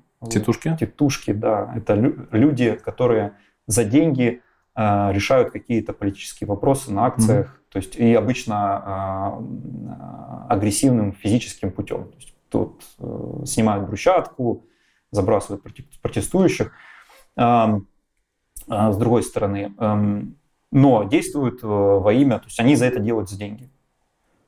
И появляются такие люди в Харькове, в Донецке, в Луганске, которые, собственно, занимаются, э, как организовывают протестные настроения у минимума людей. То есть людей, которые именно выходили из протестного настроения, это был минимум. В основном это вот проплаченные, в основном это молодые люди. Протестные против того, против, против современной власти современной Украины. власти в Украине. Угу. Понятно, что повестка, деньги идут, понятно откуда. Э, и тут начинается, собственно, вот эта локализация, начинаются моменты на местах. То есть каждая область разрулила э, как могла, везде было свое управление на тот момент. Вот. И управление было тоже везде сотрудничество разное. То есть если в Харькове ну, было какие-то определенные вещи, которые связаны все-таки с Киевом, и был более серьезнее Майдан был, чем в Донецке и Луганске. Но э, я хочу подчеркнуть, что это, это, ну, например, с моей точки зрения, это в стечение обстоятельств. Могло в Харькове тоже пойти что-то. Не потому, что Харьков там крупнее, как-то больше у него экономической связи с центром? Нет, нет я, я думаю, что нет. Вот. Э, потому что в Донецке тоже было большое количество людей, кто был там и на Майдане участвовал, и ездил, и, и жил, и жил там, возвращался туда. Вот. И начинаются действия, захватывают администрации, вот эти молодые люди в масках непонятных. Потом за этими людьми приходят следующие, ну это мы говорим про Донецк, Луганск, приходят нацбатальоны, всякие Гиркины и прочие. У нас батальоны это типа местное формирование. Э, формирование российские в основном, ну вот казачество, например вот, которое пришло на... Они официально были типа не местными не, формированиями? Не, не, это, Они это, типа это приходили для того, чтобы да, помочь? Помочь, помочь, да. Mm, okay. То есть помочь. Удобно. удобно. Очень удобно. Очень удобно. Все приходят... Вот, и смотри, это такое хорошее, удобное прикрытие, чтобы не вводить даже, даже тех же зеленых человечков, людей с котиками и прочими товарищами. То есть э, происходит следующее. Захватили, захватывают администрации, где-то э, силовые структуры города молчат, например, Луганск, Донецк, потому что, опять-таки, есть... Ну и помним, что откуда Янукович тоже у нас родом. А, ну и есть определенные у кого-то связи в Донецке, например, с силовыми структурами. Mm-hmm. Где-то силовые структуры просто стоят в сторонке, а, где-то начинают действовать. То есть в Харькове начали действовать, а, выкинули а, молодых людей, которых было немного на самом деле во всех городах. Почему есть... Харькове получилось это сделать? А, я думаю, что... Ну, смотри, там есть... Харьков выстоял? Там да? есть много мифов, на самом деле, но я увидел... Ну, Субъективно. Да, Субъективно. Моя, моя точка зрения, что все-таки это управление силовыми структурами города. Угу. СБУ, милиция и Нацгвардия на тот момент. То есть, если, если в Харьковской области по стечению обстоятельств случайному. То есть я тут могу, могу, мог на месте стоять э, руководство, которое э, точно так же бы просто простояло бы в стороне. Вот. И ХН, ХНР появился бы вот в 2014 году. Вот. Это просто... Вот. Так вот, происходит захват, опять-таки захват сам по себе ничего не решал. То есть он не, он не мог бы простоять и дня без захода. И вторая, второй фактор – Э, что с Белгорода не, не было формирований, которые зашли бы в город. Не знаю, по какой причине в Харьков не пришли вот, вот эти самые э, молодчики следом уже. От Белгорода до Харькова там уже километров 70, наверное. Да, да. Совсем да. мало. Вот. Может, опять-таки, связано с руководством, угу. какие-то политические решения были. В смысле, на местах. Не... Короче, Харьков пронесло Харьков, отчасти. Про, ну, в Харьков пронесло. А, Харьков остается, вы их выкидывают ну, собственно, кого-то там минимум процент, кого вообще дела завели, я так понимаю. То есть дальше Харьков остается как есть. Донецк и Луганск развивается событие, ряд событий. Собственно, в, в Украине на тот момент э, нету армии, на 2014 год ее успешно разваливали. Плюс, я так понимаю, там власть. иллюстрации дикие начинаются в, в органах. Да, начинаются. То есть какое-то время, вот с момента Крыма э, нужно было, чтобы что-то поменять. Это все делается, меняется. То есть уже после Харькова, Донецка, Луганска уже начинаются э, какие-то военные э, подвижки, и тогда начинается вот, вот та ситуация э, в Донецке, битва за аэропорт Донецкий, Иловайск, к сожалению. А, то есть начинается именно война. Ну вот, вот, вот в моем мире, на самом ну вот в моем мире, когда а, пришли формирования, против которых наконец начало сопротивление военизированное, вот эта война. Началась война. Но в Украине при этом не было военного положения. Нет.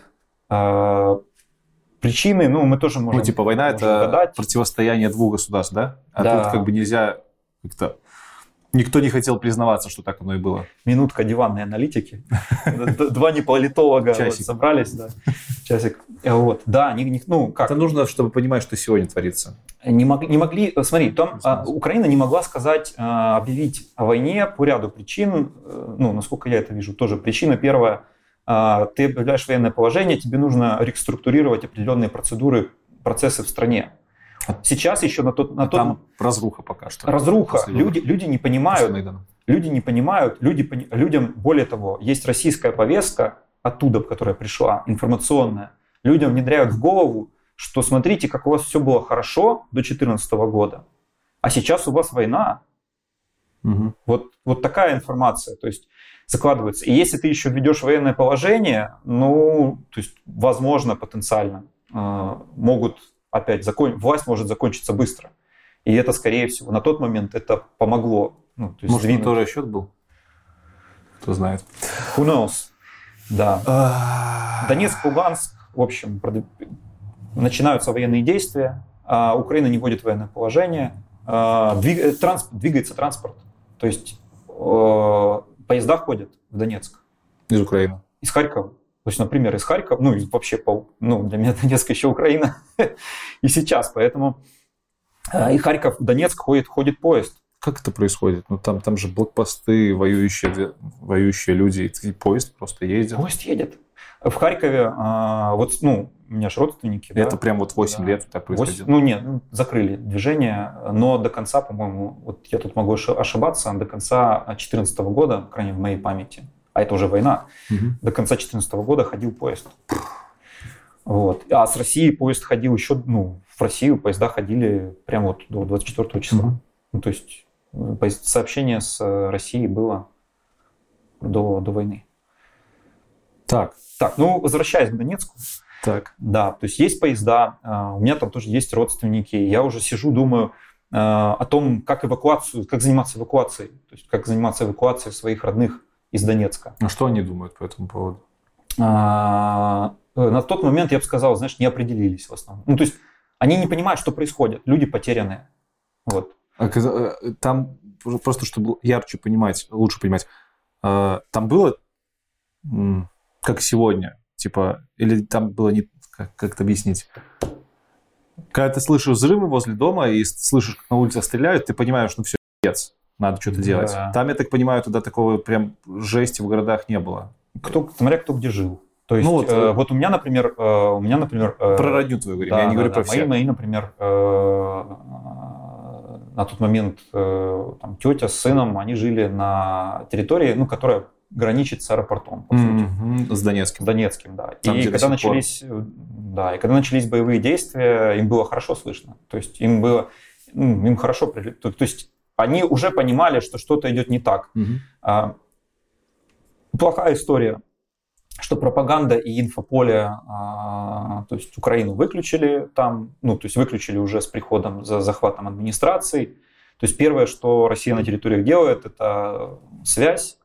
Ну, сейчас еще лучше это делает. Тогда делалось, ну, так себе. То есть можно было, там, мобильные операторы украинские работали, вот, еще, еще, еще был, был доступ к информации свободный. Хотя в России тоже сейчас как бы можно ютубчик украинский смотреть вполне себе. Вот. Но, а, например, э, украинские сайты ты сейчас в России не почитаешь. Вот. А тогда ты мог. Ну, в Донецке, в Луганске ты мог читать украинские сайты, украинские газеты приходили. Но, тем не менее, повестка туда приходила российская.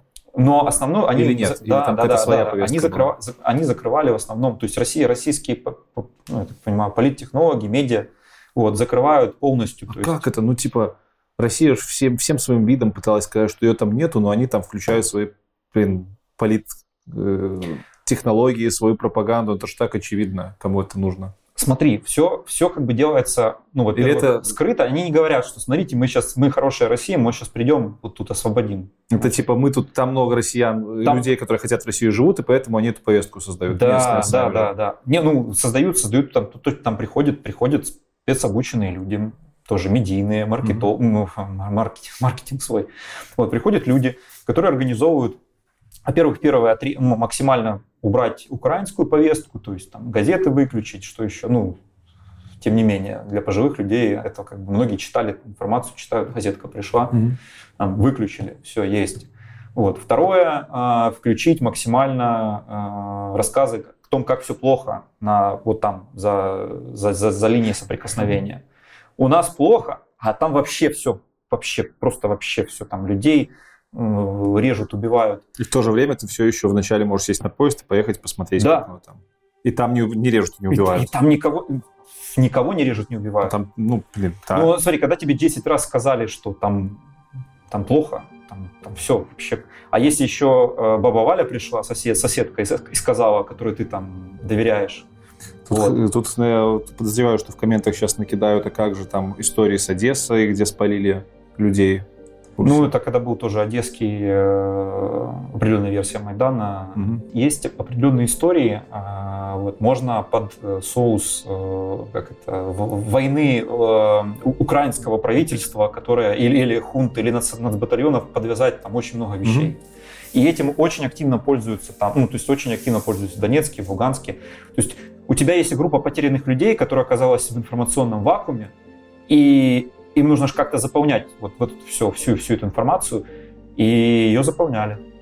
То есть я, я видел эволюцию, знаешь, мнений там, своих родственников, которая, э, ну, все же общаются, мы же общаемся, я там приезжаю регулярно, вот, э, и она начинает постепенно меняться, вот, э, я постепенно, ну, то есть у меня, был, у меня была возможность вывести, я э, приезжал, уговаривал, потом на поезде, собственно, вывез там основную, ну, всех, кто у меня там оставался.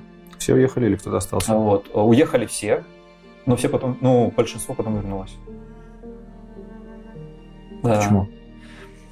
Вот смотри, а, первая причина, то есть э, и это, знаешь, lessons learned. А, не стоит вывозить, то есть человек должен выбор, делать выбор свой сам, угу. ну, это для себя, например, выводы сделал. То есть человек должен сделать вывод сам, а, я же сделал вывод за них. Я взял, сказал, смотрите, у вас тут стреляют, собираем вещи, э, едем, туда, едем, едем, едем в Харьков, я как бы все порешаю здесь. Угу. Вот. Ну, вроде логично. Вот. Но потом человек живет, а, он все так же продолжает читать там свои чаты, где он там был. Там, значит, рассказывают, всякое рассказывают вот, про Украину и так далее.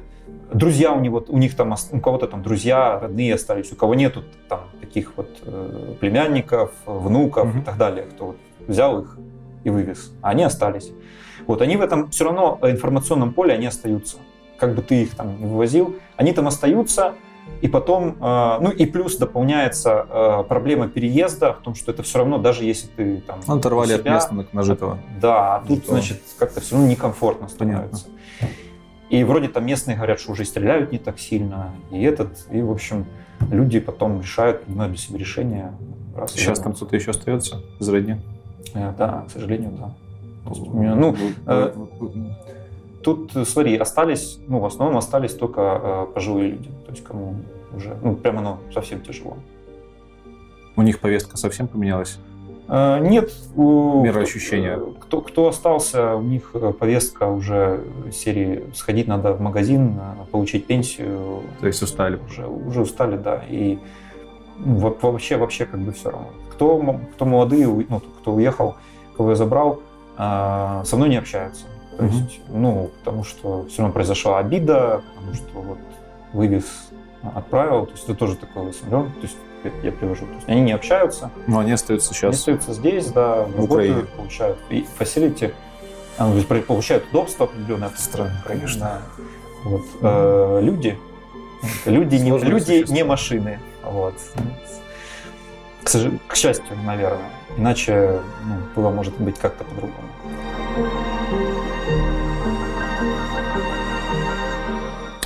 Хорошо. Ничего хорошего на самом деле.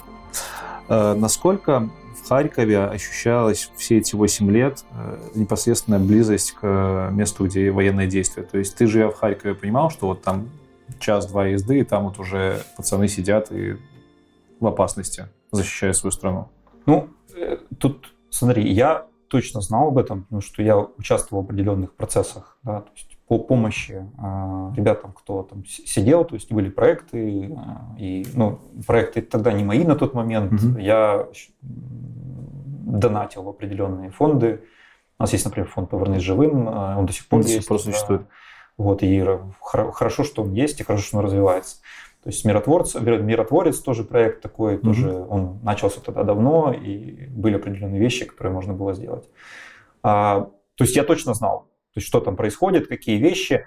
А, возможно, ну, то есть в моем сознании я все-таки верил в, положительную историю, что а, найдется способ, чтобы сами найдут способ, потому что видя контраст Харькова и Донецка, что как бы донечане, возможно, вот, хотя многие уехали, луганчане, то есть ну, большинство людей уехало.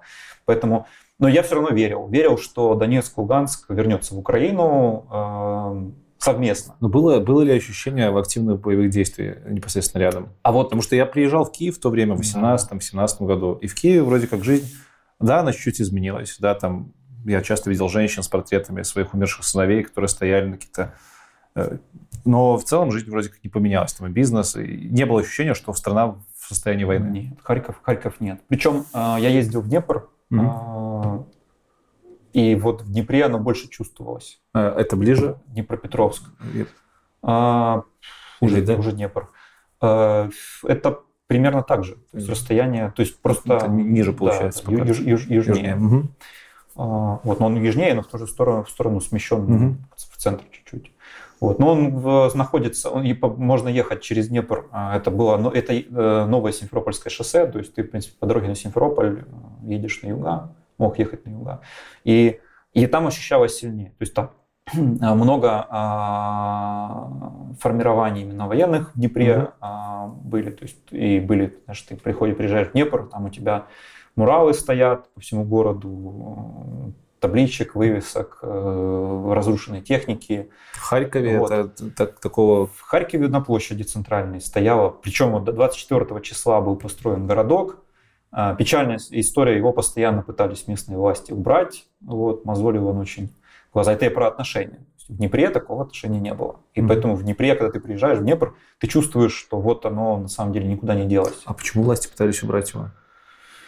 Слушай, ну я за них э, решения не могу принимать, но э, или как-то думать, как думать. Но ну, если это... гипотетически, все-таки а, Харьков оставался а, с Россией, ну были были определенные вещи, которые а, бизнес был с Россией. Угу. Он он был, он не прекращался, а, к сожалению. Вот, то есть даже в Донецк можно было попасть до... В, Я слышал эти истории, в автобусе. Ты, да, можешь на автобусе проехать, заплатить одним, заплатить другим, и проблем нету. И ты... вот. Это странно. это, это странно. очень странно. И вот это вот, э, вот это большое количество бизнеса, это не этичный бизнес. Угу. То есть это разного рода бизнес. А связано, скорее всего, это с тем, что ряд производства распределенный был и многие вещи, часть производится тут, часть в России. И просто бизнесу, чтобы продолжать существовать, им надо было... Ну работать. и, честно кажучи, надо сказать, что, блин, честно война, кажучи, да. честно говоря, война войной, а для некоторых все-таки это все еще остается способом вот. заработка, к сожалению. К сожалению. Ну, тем... Со всех сторон. Но тем не менее, ну, как бы бизнес бизнесом, но вот, вот эта, вот эта а, мысль, что бизнес пора на новые рельсы ставить все-таки с 2014 года, вот. Не покидала. Да. Э, ну, меня точно, меня, меня я, как бы мы, мы знали, все, все, с кем я общаюсь, мы знали, что все, вот, все, 14 год, России нет, ну, для бизнеса украинского. А для остальных, ну, наверное, многие не пристроились. И сейчас понимают, что зря. То есть у них было 8 лет с точки зрения бизнеса. У них было 8 ну, лет для поменять них это процесс. могло казаться паранойей, но в данном случае это паранойя сыграла. Да, да. То есть вот, вот. И, соответственно, власти, возвращаясь к теме, вот, вот это вот снос и так далее. То есть была какая-то надежда, что ничего не будет, вот, да, и все так же бизнес можно вести mm-hmm. с Россией, и все. А, Еще один вопрос, который не все могут, я не понимаю, тоже не все могут понимать, почему, опять-таки, я не интересовался политикой Украины, да, до, до какого-то момента, пока меня это напрямую не коснулось политикой. Забили на слово политика. Жизнью Украины после 2014 года. И для меня сейчас странным звучит э, то, что многие там, с той стороны э, как-то вот денацификация, да, это вообще глупость полная, я этого не видел и не вижу никогда в Украине. Это глупость. Э, однозначно. Я думаю, все это понимают. Э, меня, мне интересно, почему Азов и в меньшей степени ВСУ так яро постоянно с той стороны пытаются причислить к, не знаю, к исчадию ада? Потому что это легко сделать. Э, смотри, легко сделать любое формирование, вот, у которого есть какая-то выделяемая черта. То есть армия Украины, ну это армия Украины. Так. То есть вы, Чем вы, отличается ВСУ? ВСУ от Азова? Да, а, а есть, э, есть а. просто есть формирование, которое, э, ну, то есть объединились люди объединились вокруг какой-то идеи. Идея вполне очевидная, то есть идея э, про незалежность Украины. То есть это люди, которые объединились защищать свою страну, но не входят в формирование официальных войск Украины. Ну, сейчас чуть-чуть по-другому. На то время. Но, на то да, время, на то время, до, да. До, войны. то есть, а, до, 20, до 20 года. Да, есть, есть, есть, вот. И на него легко показать пальцем. Смотрите, вот оно отдельное. А почему оно вот отдельное? Ну, то есть людей всегда смущает э, какая-то э, отличие, отличие, угу. отличная собственность. И это можно использовать. То есть, собственно, что и, что и прекрасно было сделано. Так, вот есть отличие, а, там четко понятно. Количество, цель, они видны, то есть они видны в каком-то поле информационном. Ну, просто как... На них можно показать пальцем. Просто потому, что они выделяются. Ведь точно да. так же можно было бы сказать, что там с той стороны люди могли сказать, что украинская армия демонизирована. Э, с нашей стороны можно сказать, что российская армия демонизирована, потому что они занимаются одними и теми же делами. Это сложнее. Это... С, точки зрения, ну, с точки зрения исполнения, и там, и там люди, которые, которые, которые стреляют. Только с одной стороны защищаются, с другой стороны пытаются отжать. Но и там, а -а -а. и там люди типа занимаются одним тем. И почему здесь Азов вдруг как так выделился? Просто потому, что они сами появились Потому что, ну, смотри, есть, э, ну, кроме Азова, есть другие э, формирования добровольческие, угу. да, ну, то есть, которые собрались по своей воле э, делать какую-то... Ну, понятно, иностранные батальоны, там мы знаем про эти примеры. Да, Много есть, э, есть внутригосударственная часть, да, то есть вот ЗСУ, угу. есть часть, которая является неотъемлемой частью государства. И другим, ну, всем со стороны понятно так, ну, у каждого государства есть армия, ну, все понятно. Вот. Есть армия, армия там, выполняет определенные задачи. И демонизировать, сказать, так, ну, есть армия, э, она плохая. То есть, а почему она плохая? Это же армия она выполняет свои функции. Она свои функции, да. Тяж, тяжелее внести такую вот... Э, эту, эту дичь тяжелее донести. Ну, правда... То есть тут логика как бы очень явно прослеживается. Армия выполняет свои да. действия, значит, есть там лицензия на ношение оружия и стрельбу. Да, а тут почему они собрались? И, ну, а с другой стороны, почему бы не собраться? На самом деле, после выводов, которые сделали после 2014 года, это территориальная оборона, ее начали готовить, то есть ее начали готовить до, ну, до, задолго до войны, там, за, за пару лет, стали появляться э, ну, тренировки, mm-hmm. ну, это чисто добровольческая история была, то есть туда можно было прийти, и э, это совсем не про национализм, то есть это история про то, э, как а, объединиться, чтобы грамотно защищать свой дом. То есть, ну вот, не э, хаотично, а вот, то есть, и без всякой истории. Вот начали, начали тероборона, территориальная оборона, начали ее строить э, вот за, за несколько лет, и это на самом деле, ну, я вижу, что это спасло Харьков, например. Есть, если бы это было у нас до, вот, не знаю, насколько было бы проще демонизировать и так далее, но, возможно, Донецк и Луганск был бы, где он есть. То есть есть э, понятно, понятные формирования, они подкрепляют армию. Ну, понятно, есть как бы модель вообще рабочее государства в идеальном мире, да, где есть достаточно бюджетированная армия, которой хватает на обеспечение безопасности страны, но это ж такой идеальный, идеальный мир. мир. Да, а тут мы говорим про каждый должен... Вот если Швецию взять, да, то есть каждый, каждый проходит э, военную службу, у них есть, у каждого, ну, у многих есть угу. оружие, они знают, как им обращаться они входят в территориальную оборону, свои, свои локальные, там, свои, то есть у них есть подразделения. И ну, они решают так про вопрос. Еще по поводу Азова один пару вопросов. Не знаю, насколько ты знаешь, не знаешь. Типа, э, это, это официальное формирование было после 2014 года или это непризнанное формирование? Не, конечно, с точки конечно, зрения э, украинского? Да, да, да. С, э, с точки зрения законов, да. То есть, ну, это было зарегистрировано. Все, то есть это не так, что просто Нет. собрались люди, Нет. и их как бы формально можно было бы назвать, там, не знаю, нелегалами в, этом, в этой области. Я думаю, име- именно с той, с той же стороны, то есть любая история, которая а, находится на таком уровне, то есть это по в любом случае а, законная история. Тяжело быть э, каким-то формированием, да даже, не знаю, туристической секции ты не можешь быть, если ты не зарегистрирован. Факт. Вот по ряду причин. А Почему их не включили в состав ВСУ сразу же? Почему это просто не было отдельное формирование ВСУ? Слушай, ну я думаю, что все-таки... а, То есть, если, если, если есть какая-то общепринятая точка есть, зрения, есть гип- да, то есть, ну, э, есть гипотезы Мгм. только, то есть мы тоже не можем за всех решать, а, но, а, скорее всего, когда ты, то есть зафиксированная а, организация отдельная, Мгм. Ты быстрее решаешь вопросы какие-то, организационные Логично. вопросы. А еще учесть, что это 14 год, там, иллюстрации, перестройки всяких процессов. Да, это просто, просто было бы нереально.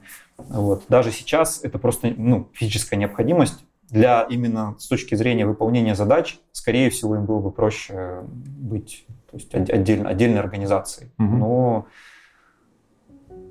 того требует время.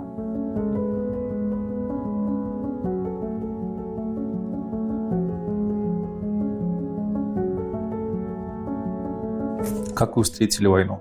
Вот, ты вначале говорил, что 21 числа вы садитесь в машину, едете в сторону Львова. Да. Что было дальше?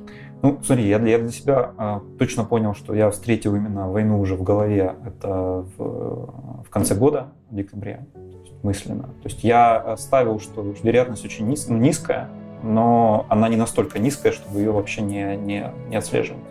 То есть есть риски, с ними надо работать. Поэтому э, в декабре э, то есть я собрал семью, сделал сборы, э, провел учения. То есть, да, то есть семья Ну, сложилась, замерил время. Да, то есть подготов... на- на- начали мы готовиться морально. Это есть трендец. это В трендец. смысле, Это просто трендец. То есть я Человек- вспомнил ОБЖ, э, ГТО, все вот это из школы. то есть люди осознанно проводят тренировки по уез- уезду из собственного там, нового свежего дома, молодая семья. Это как вообще? Это... То есть, Так. и, но мне, ну, знаешь, мне с, с точки зрения, то есть я, во-первых, для себя я четко отключил какую-то эмоциональную составляющую, вот, и начал смотреть это как на какой-то проект. Мгм. Ну, то есть проект, у которого есть шаги, которые нужно делать, составил какой-то план проекта, вот, проект по нивелированию риска вот такого, по митигации риска. Вот, часть плана, собственно, провести учения, сделать замеры, посмотреть бюджет, вот, мы собрались в декабре, собрались э, с семьей, то есть я сделал, понял, там определенные выводы сделал. Вот, собрались, э, семья в, минивэне поехала через западную, поехали в Польшу, то есть я еще бизнес определенные вопросы решал параллельно в Польше. Мы открывали новую локацию в Польше, э, в Кракове, и нужно было там тоже сделать определенные, определенные вещи, то есть, но тем не менее, основная цель, в принципе, я мог бы не ехать. В То конце есть декабря. 20... А, в конце В декабря. конце это декабря было. 2021 года еще. А, То и семья... был- в- А, то есть у вас, семья прям, едет, у вас да. прям полноценный Ну, цикл был проверки всего а этого тогда это не учение. То есть ты не, не- ты- мне нужно было понимать, сколько вообще готовить денег, Мгм. сколько времени займет дорога с учетом маленького ребенка, а, беременной жены. А, Вот. То есть у меня на кону много было. А, И поэтому все это упражнение мы проделали. Ну и плюс я понимал, что потом будет им морально проще, если таки что-то случится. То есть они уже все это сделали. У них вы есть уже поним- опыт. Вы понимали, где вы будете жить уже на то время? Ну, офис в Кракове, я, мы ехали в Краков. Мгм. То есть я все, все проделал. Мы все проделали, э, вернулись, я, но как бы, да, то есть у меня уже часть плана была уже проделана, и к 21 числа, э, уже 21 февраля, понедельник, по-моему, да, понедельник я заканчиваю все рабочие дела, которые есть. Э, Вечером, я понимаю, ну, то есть постоянно мы мониторим определенные новости, то есть поле э, российское, украинское, белорусское, вот, то есть мониторим поле, а, что, что вообще происходит у соседей, чтобы понимать, где находится состояние вот тех вот факторов, которые могут стригерить. Что стригерило? Это же как игра в казино. Это как игра в казино. Вот. Да. Что триггернуло? Триггер были явно фейковые новости про отвод войск с мест дислокации, с учений. То есть там явно было прослеживание российской пропаганды, массовость, вот эта большая картинка, пафосность.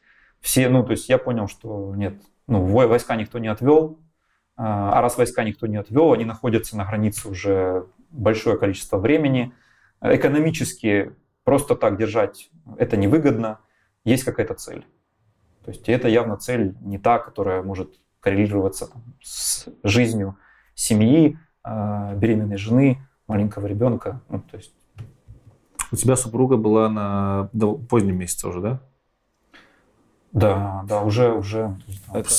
Быстро ли семья приняла решение ехать? Или как, как ты им это обосновывал? Ну, типа, 21 Они были тоже в этой повестке? Или они, они были, на тебя они, полностью полагались? Да, не, они были в повестке. Ну, у меня, ну, мне проще тоже, потому что у меня жена тоже из IT. Угу. Вот, а она Automation QA, ну, то есть, да.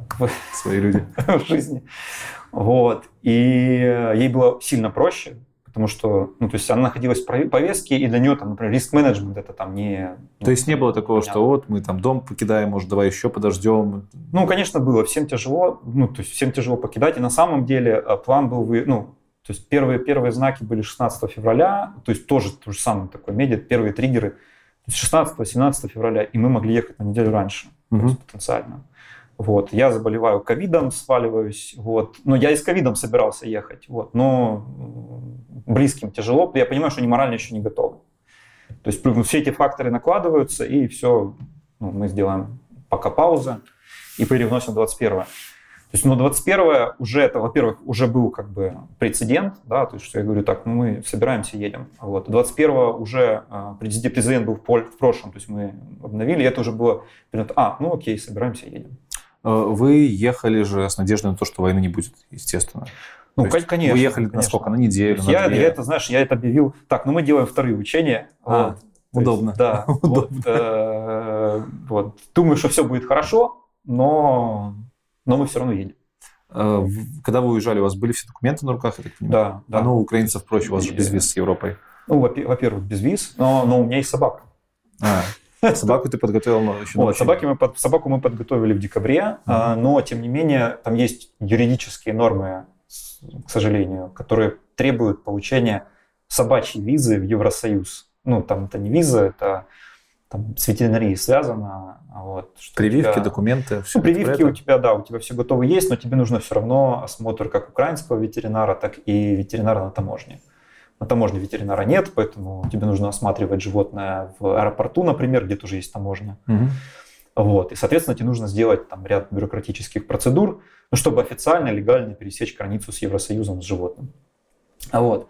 Даже если у тебя все подготовлено. Все это занимает там, ну, полдня где-то в среднем. А, вот. То есть мы приезжаем, потом уже поехать все это понимая, зная уже все процедуры, это опять про почему полный цикл, потому что надо понимать все до конца, то есть все элементы процесса, mm-hmm. которые будут. Вот, мы уже э, собираемся, выезжаем ну, и едем во Львов заканчивать процедуры бюрократические собаки. Вот, 21 числа. Э, уезд до Кракова э, прошел так же, как было на учениях, или, может, какие-то были осечки? Нет, к сожалению, ну... Э, Тогда это был один да. день, два дня. Это из Украины вы выезжали 21 или 22 уже? Мы или... уехали... Нет, семья уехала из Украины уже после начала войны. Вот. Я встретил войну во Львове. Так. Я встретил войну во Львове, как и все, в 4 утра. Почему вы не уехали? То есть бюрократия во Львове заняла какое-то большое время или что? А, или, ты знаешь, или вот, вы расслабились во Львове? Знаешь, вот нет. Вот. Ну, наверное, тут жизненные приоритеты. Э, там заканчивалась фаза по работе, плюс еще. То есть я не останавливал работу. Угу. То есть я уехал 21-го, но я продолжал. Э, ну, то есть у меня есть команды, там есть определенные поставленные цели в проекте, как раз тоже нужно заканчивать. Наверное, потому что до конца я тоже еще не верил, ну, полностью. То есть для меня это еще были учения. Угу. Вот, и 21 числа я, ну, то есть мы 22 то есть это был ночной перегон, а, ну, весь, дневной, ночь плюс день. С машины я еще допроводил звонки, Вот, работал из, из машины онлайн, благо интернет в Украине сделали прям... Да, хороший. Все прям гуд. Вот, и можно передвигаться в машине. В отличие от Германии, например, можно передвигаться в автомобиле и заниматься работой вот, онлайн. В любой, ну, плюс-минус, в любой относительно, относительно магистрали, в любой. Ну, если ты не за рулем. Да, ну, понятно, мы не про кодинг, не про пуры квесты, угу. но с гарнитурой звонок какой-то сделать можно. Угу. Вот. То есть мы передвигаемся ночной перегон с минимум остановок, с учетом поправкой на ребенка, э, дневной перегон, то есть ночь это Харьков-Киев, э, день, кусок дня это Киев-Львов. А, получается, 22 числа мы во Львове, 23 числа, ну, то есть я вечером уже все эти бюрократию всю переношу на 23 число. 23 число я занимаюсь, опять работаю, плюс заканчиваю бюрократию. Вот. И, ну, и понятно, что ж тут уже спешить. Вот. Э, утром, на утро у меня уже выезд, заплани... 5 утра у нас запланирован выезд. То есть, ну, то есть я обычно про- про- планирую все, все, все вещи наперед. 5 утра, 24 го 24 в 5 утра у меня да, выезд, семья все знает, сумки собраны, мы находимся в, в апартаментах во Львове. То есть они сняты до, до 24 числа, mm-hmm. с ночью на 24 число. Вот. Э, мы э, находимся там, в 4 утра, конечно же, а, я слышу воздушную тревогу. А, мне потом сразу же звонит э, мой брат младший из, из э, Днепра. А, и да, ну, то есть Днепр, потом звонит э, моя мама, которая в Харькове находится. То есть Днепр, Харьков, обстрелы, то есть пошли в ход подогнала артиллерия, которая стояла на границах, если мы про Харьков говорим, авиация, которая залетела, которой, к сожалению, некому было сопротивляться, ни ПВО, ни а, парка самолетов Украины на тот момент достаточного не было.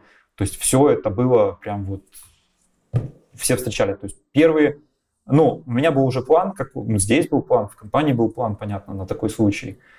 То есть и э, сначала и план для семьи тоже был уже подготовлен. То есть для родителей, у брата свой, к счастью, он же тоже взрослый, на, на два года младше всего меня. Угу.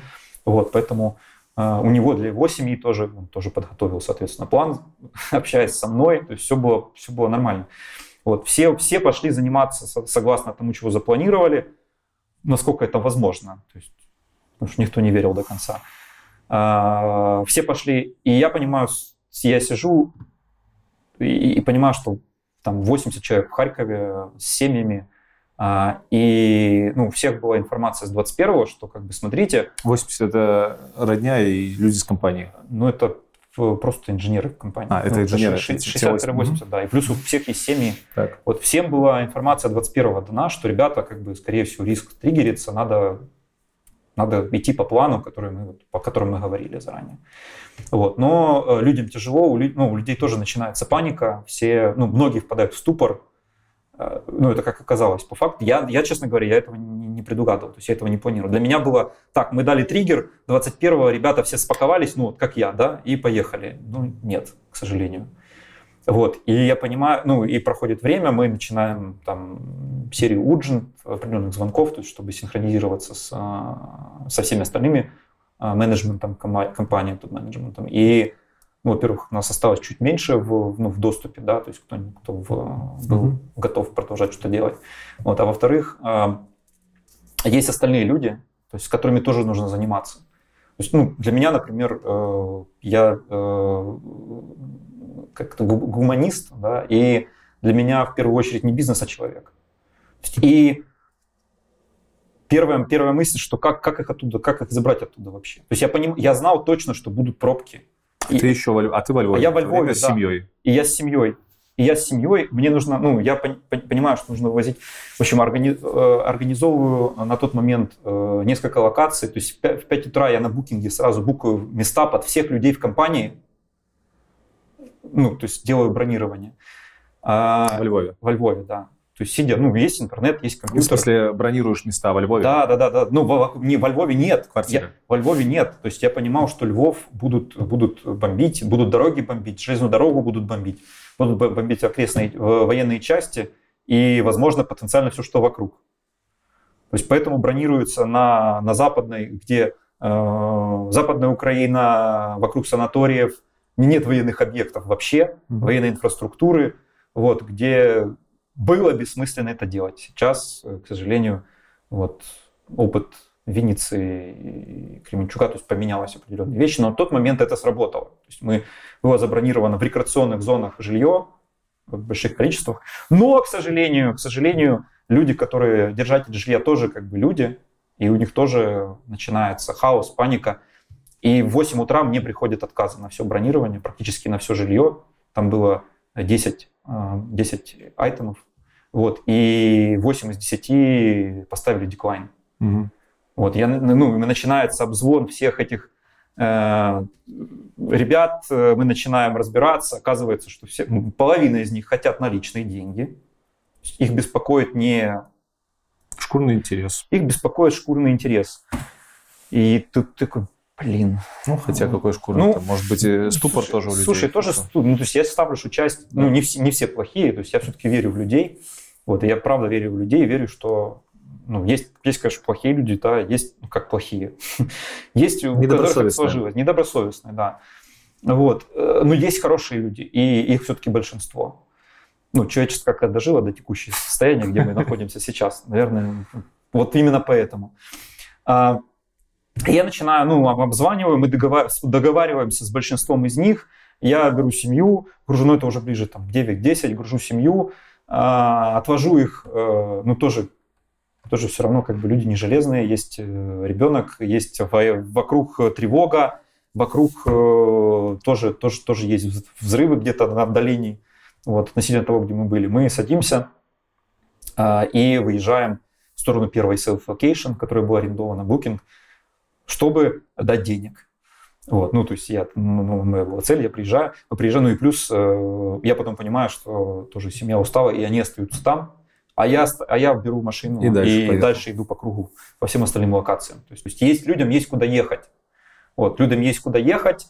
А, жена с ребенком, ну, я точно знаю для себя, то есть, да, что территория Украины, имея опыт с 2014 года, плюс экспансию сюда, плюс то, что происходит сейчас, то есть вся территория Украины э, будет продолжаться вот, вот так, как есть сейчас. То есть понимал, понимал я прекрасно, что а, Запад и НАТО будут, ну, и будут стоять до последнего, то есть небо никто закрывать не будет, никто не пройдет над глобальный мировой конфликт, ну и ожидаемо, да, то есть конфронтация, возможно, как бы это ожидала часть России, то есть возможно, то есть возможно это было один из планов, началась полноценная конфронтация.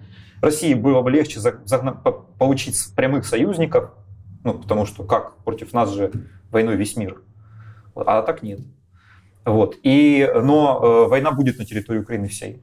Mm-hmm. Вот это был, ну, было понятно. То есть а беременность в войне, я, ну, то есть роды, я точно понимал, что, что нет, ну, нет, я не готов, что так произошло.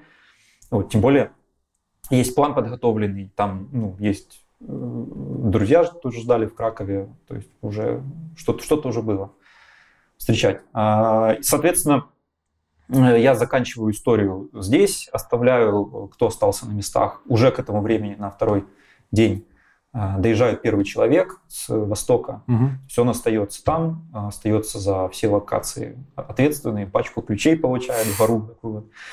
Э, и я беру жену, ребенка и собаку в машине. Вот, и минивеном отправляюсь дальше по плану на выезд из Украины. Я понимал, что я вернусь, как тебя выпустили? Меня не выпустили.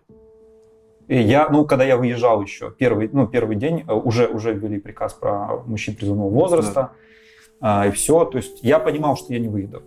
На тот момент, когда я садил жену и ребенка, я понимал, что я не выеду.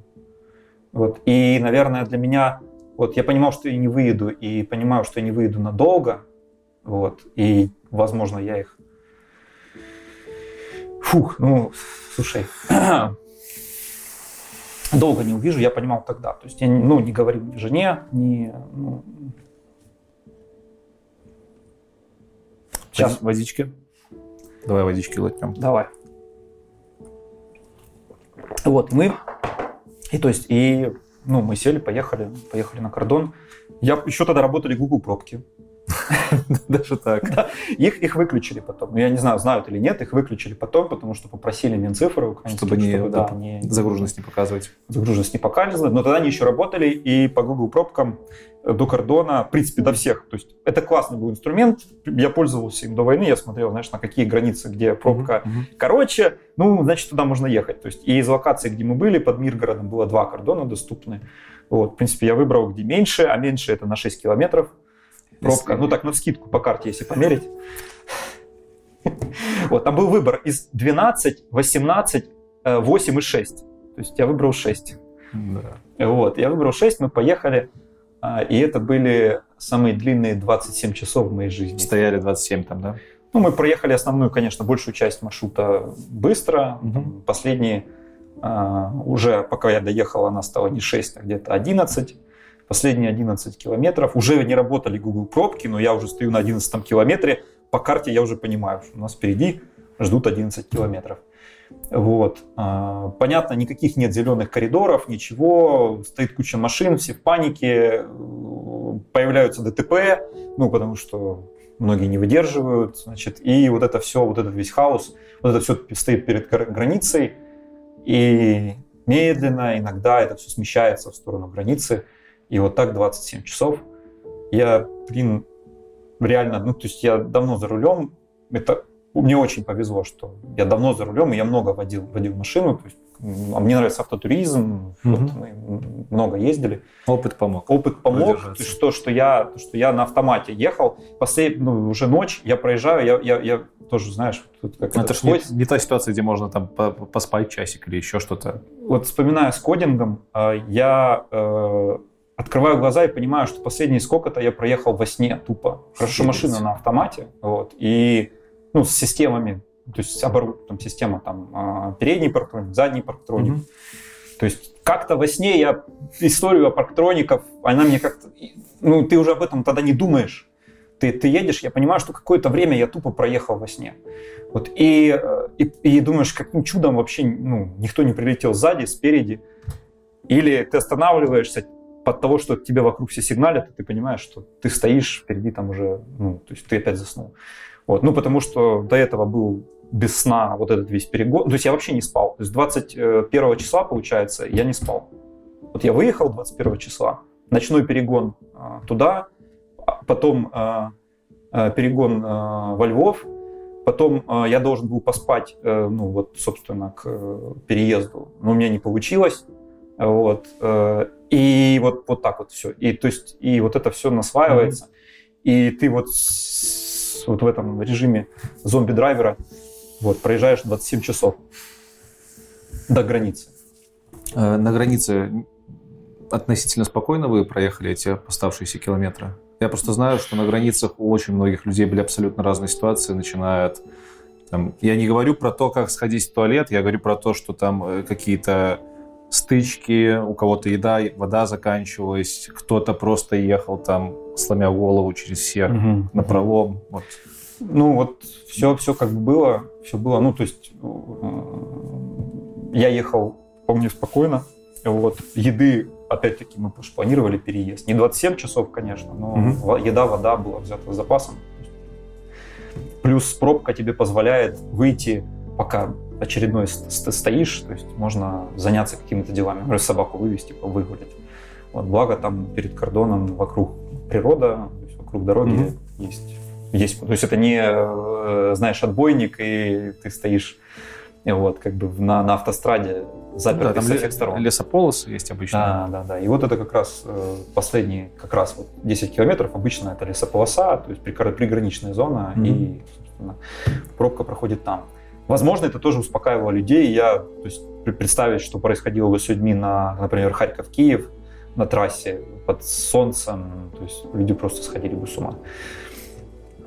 Что и происходило, когда ну, кто, кто передвигался с востока на, до Киева, из Киева во Львов. Да, да, да, это вообще, ну, типа ты стоишь на дороге, тебе надо сходить в бутылку, потому что тебе некуда больше сходить. Это, да, извините, да. это разница, сходить в бутылку и сходить просто... под дерево. Тут уже никто не говорит о том, что тут куча людей так все делают. Просто, да, просто, просто жесть. Вот, там это была жесть, но она была велотекущая жесть, то есть прям, а, прям супер инцидентов не было. Было, конечно, тяжело. Тяжело, потому что тоже эм, местные тоже наладили бизнес уже, вот, к сожалению. Какого рода? Вот, то есть эм, местные наладили бизнес, вот, бусики, бусики небольшие. А, и типа бусиками? И бусикам последние там 11 километров загружали там, подвозили к кордону по договоренностям вот, объезжая пробку. Ну, ну, это, конечно, вот это, если про споры, это, вот везде это, есть. это самый, да, это самый основной спор. Потом возвращались обратно. Понятно. Вот. В остальном, э, к счастью, опять перед кордоном там начинаются э, заправки с магазинчиками, где можно как бы уже Мгм. пополнить запасы какие-то. И люди уже, там уже последний километр уже там как-то отдыхали, относительно отдыхали, относительно всего, что там происходило. А, граница. А, последняя часть, тяжелая часть, потому что э, мужчины начинают блокировать на подъезде, то есть это где-то, ну, чтобы не То есть загружать не, пе- не- не- границу не перед самым не перед шлагбаумом. самым шлагбаумом и э, на вот ну, за сколько за километр где-то. Ага. Вот и ну то есть я понимал, что у жены нет такого опыта вождения, как у Но меня, она водит. мало, Но ну она водит. да, Это ей, важно. ей по- повезло, ну она она водит, но водит мы а, купили, а, она стала водить, когда я купил вот собственно минивэн Да, тут а в стоит, автомате. тут стоит сказать, вообще, За год до войны- ми- минивэн появился этот? Да. Или это не тот минивэн? Это этот, который ехал, то есть минивэн, тоже рифтер. Мы куп... Я купил специально жене, чтобы она водила. Мгм. То есть уже с ребенком стало тяжело, ну, ну, то есть без, без средства. Ей именно, чтобы быть автономной плюс-минус. Вот там бассейн банально. А сколько ребенку, отвезти. который уже рожденный, Э, годиков? там? Ну, был один, один год с месяцами. То есть один, один с вами год, в машине, да. еще раз, собака, пес, Собака лабрадор, большой, лабрадор. лабрадор. Годовалый малыш и беременная супруга Да. на больше, чем с Ну, середине срока. 5, 6, 6, уже больше, да, 5, 6 месяцев.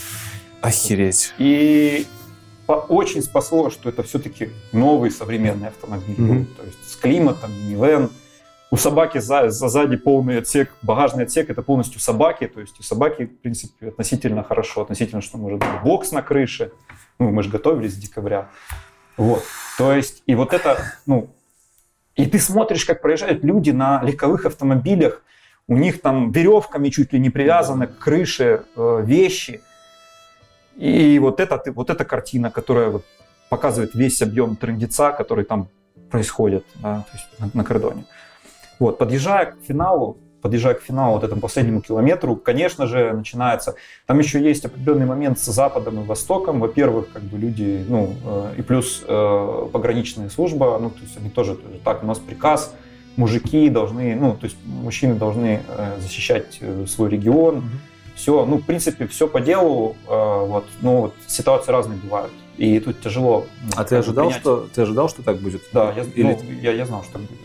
Знал. Да, То есть даже знал, не было надежды на то, что ты с ними выйдешь. Вот я не знал, что так будет в декабре, Окей. то есть Ну, я, как- понятно. да, но в- вот когда я уже выезжал с ними Мгм. э, из, э, из-под Миргорода, я уже понимал, что все, то есть вот, ну, то есть потом, что будет потом, не знал. Последний километр и границу супруга уже сама проходила. Я про- спасибо большое пограничнику, который, ну, как бы, говорю, смотри, беременная жена, маленький ребенок, жена плохо водит, а там все такой же хаос продолжается, последний ки- километр на дороге. Я говорю, я довезу, говорю, вот, ну, как бы, я честный громадянин, України, видишь уже, е, да, здається. Е, Всі, кому треба, розуміють. Да, чесний е, громадянин України. От, і що я кажу, що я повернусь, от, я повернусь назад. От, мені тільки- треба дружину до кордону, далі Мгм. вона пересікає сама. От, все. Е, ну, как бы поговорили. м, Пограничник оказался адекватным, то есть это про разных пограничников, разные. Говорит, ну, говорит, окей. Вот. Э, И я везу жену последние вот это километры. Самые тяжелые остаются там последний метр, когда мне нужно все-таки говорить, что ну, я не, не поеду. Вот.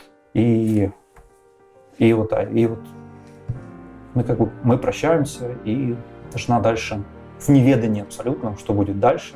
Ей нужно самой проехать до Кракова. Мгм. Она еще не ехала, это там порядка э, 400, по-моему, километров 500. Пипец. То есть она еще не ездила столько никогда. То есть она ездила максимум там, 100-150 километров перегоны.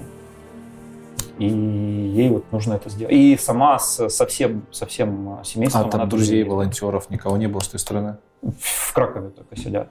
Вот. И, э, ну, ты знаешь, можно было, конечно, запланировать, да, там, найти человека, который приедет. К этому мы потом вернулись, потому что э, ей нужно было доехать до Кракова. Она, ну, мы, потом она выехала, пересекла кордон. Отдельное, то есть спасибо, тут на самом, на самом деле, ну, на украинской стороне творится хаос, вот, ну, понятно, у них наплыв, э, большое количество людей. Еще никто никаких волонтерских палаток, соц, ничего не сделал. То есть, что делать с э, маленьким ребенком, у которого, ну, то есть, еще есть определенные потребности, и вообще никто, то есть, вообще никто ничего не, не знал, что с ним делать. Поляки уже организовали лагерь.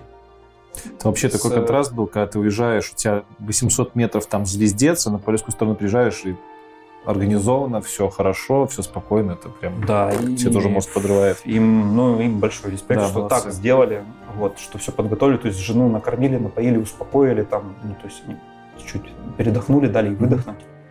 А, и они поехали уже, а, выехали, тоже проехали небольшое количество, вот, ну, а, потом мы уже созванивались, искали уже помощника, кто будет помогать. Хотя жена сама потом в итоге доехала. Слушай, твоей супруге памятник ставить надо. И То есть это... Тоже. Что ты в это время делал, когда, ты, когда вы распрощались? Тебе же как-то вернуться нужно было куда-то? Да. Я же помню... А ты без про... машины еще? Я без машины. И я помню этот звездец, который творится вот оставшиеся 11 километров. И я понимаю, что Никто за мной за даже не доедет. не доедет. Просто банально не доедет. Такой, я смотрю, так, ну я же как бы, э, ну я взял с собой, понятно, только минимум, то есть вещи, ну, минимум вещей, рюкзак на себе и сумка еще тактическая. Фак. Тактическая сумка спереди с вещами, ну, с одеждой. Небольшой объем, ну, то есть мне еще надо, я не знал, куда я поеду в Харьков сразу, и мне нужно будет закончить дела здесь. Вот, у меня небольшой набор, тактическая сумка спереди. И думаю, ну, что я, турист, турист чи не турист? Турист. Вот, по карте посмотрел, такой, так, до ближайшего места без пробки – пешочком, ну, 16 километров. Ну, нормально, через, ну, через деревня, там, то есть не по дороге вот этой, а через, например, угу. там еще через лесок пару километров смотрю. Ну, там есть тропы, вот. С рюкзаком тактически. Вот. Да, и, а меня хорошо, меня, ну, у меня еще, знаешь, есть там USNN карты с подробными, с тропинками, все как бы этот. И я, значит, с этим всем топаю. Хорошо, что тактический, но хоть черный. Уже чуть-чуть, чуть-чуть попроще. По дороге никто не, не встретился из ВСУ. Вот. Я... Повезло или не повезло? Потому что в, такой, в таком мундировании в такое время... А у меня еще, а у меня еще туристические, ну, а, а я еще сам, знаешь, в трекинговых э, ботинках, ну, не милитари, ну, то есть я понимал тоже, что милитари я точно mm-hmm. не буду брать. И сумка не должна была ехать со мной, это уже последнее решение, думаю, не, ну, все-таки чуть вещей я с собой обратно возьму. Вот. А, Значит, хорошо, что не милитари, а просто туристическая. Серая, серая ветровка, куртка, снизу серый, серый повар, э, серые тактические штаны, вот, но э, и, и, и, и, и трекинговая обувь. Ну, то есть, но со стороны для, для местного, ну, знаешь, для, для, для городского жителя или для того, кто там занимается современным туризмом, там смотрит там travel-блоги и так далее, это, ну, Понятно. ничего особенного. Ну, для сельского жителя это вообще человек из космоса прилетел. Хорошо, если не ДРГ. Вот. Или, или инагент, да, или, или как это, это вот, э, да, з, прийшов зі зрадою на нашу землю диверсант. Угу.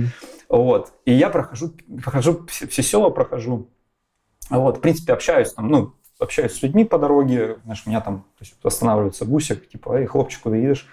От такі, ну, вашу правду розказую. От в Моршині, там в мене зараз більшість моїх людей, треба туди повернутися. Угу. От, Їду в Моршин. Заберуть мені, мене тут. Ну, тобто, ми договорились о машине встречи, на, где нету пробки. Вот, а я на простесе. Ну.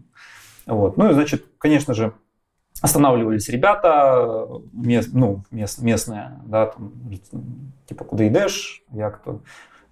Дивилися український паспорт, в котором написано, що... написано Магдебург Германії, тут розрив шаблону. Бля. А, німець. Я такой, ні, хлопці, українці. Вони не смотрят. І от так прописка, прописка, Харків. І Німеччина, Харків.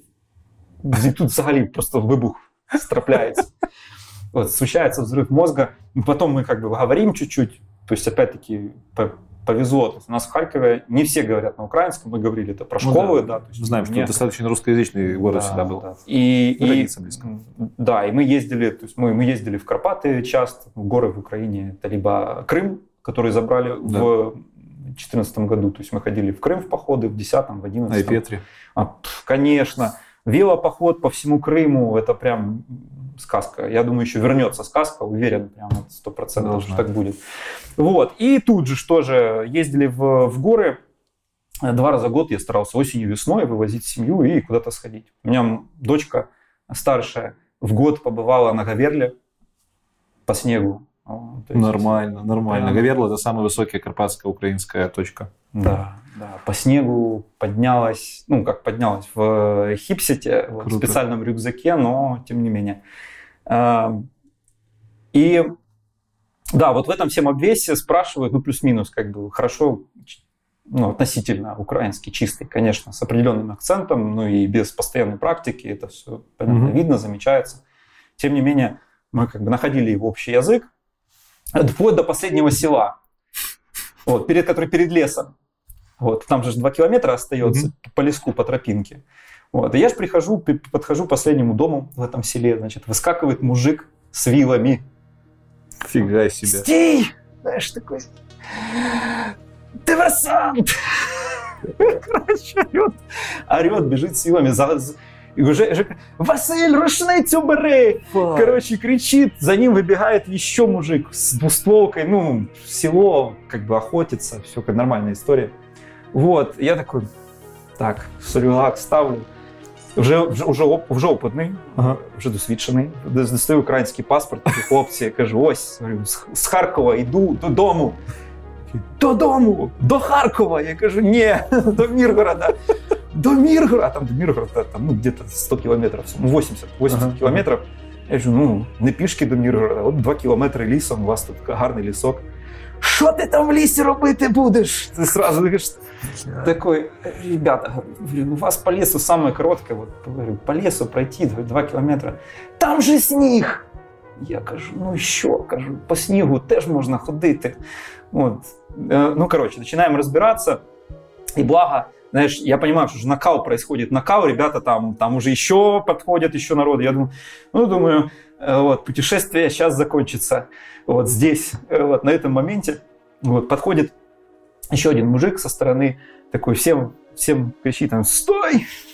Он дает команду, э, и понимаешь, ну, местный, как это, авторитет, не авторитет, бывший какой-то полковник из, это все прикордонные, прикордонные городки, вот. Уже по делу разбирается, кто, кто да что.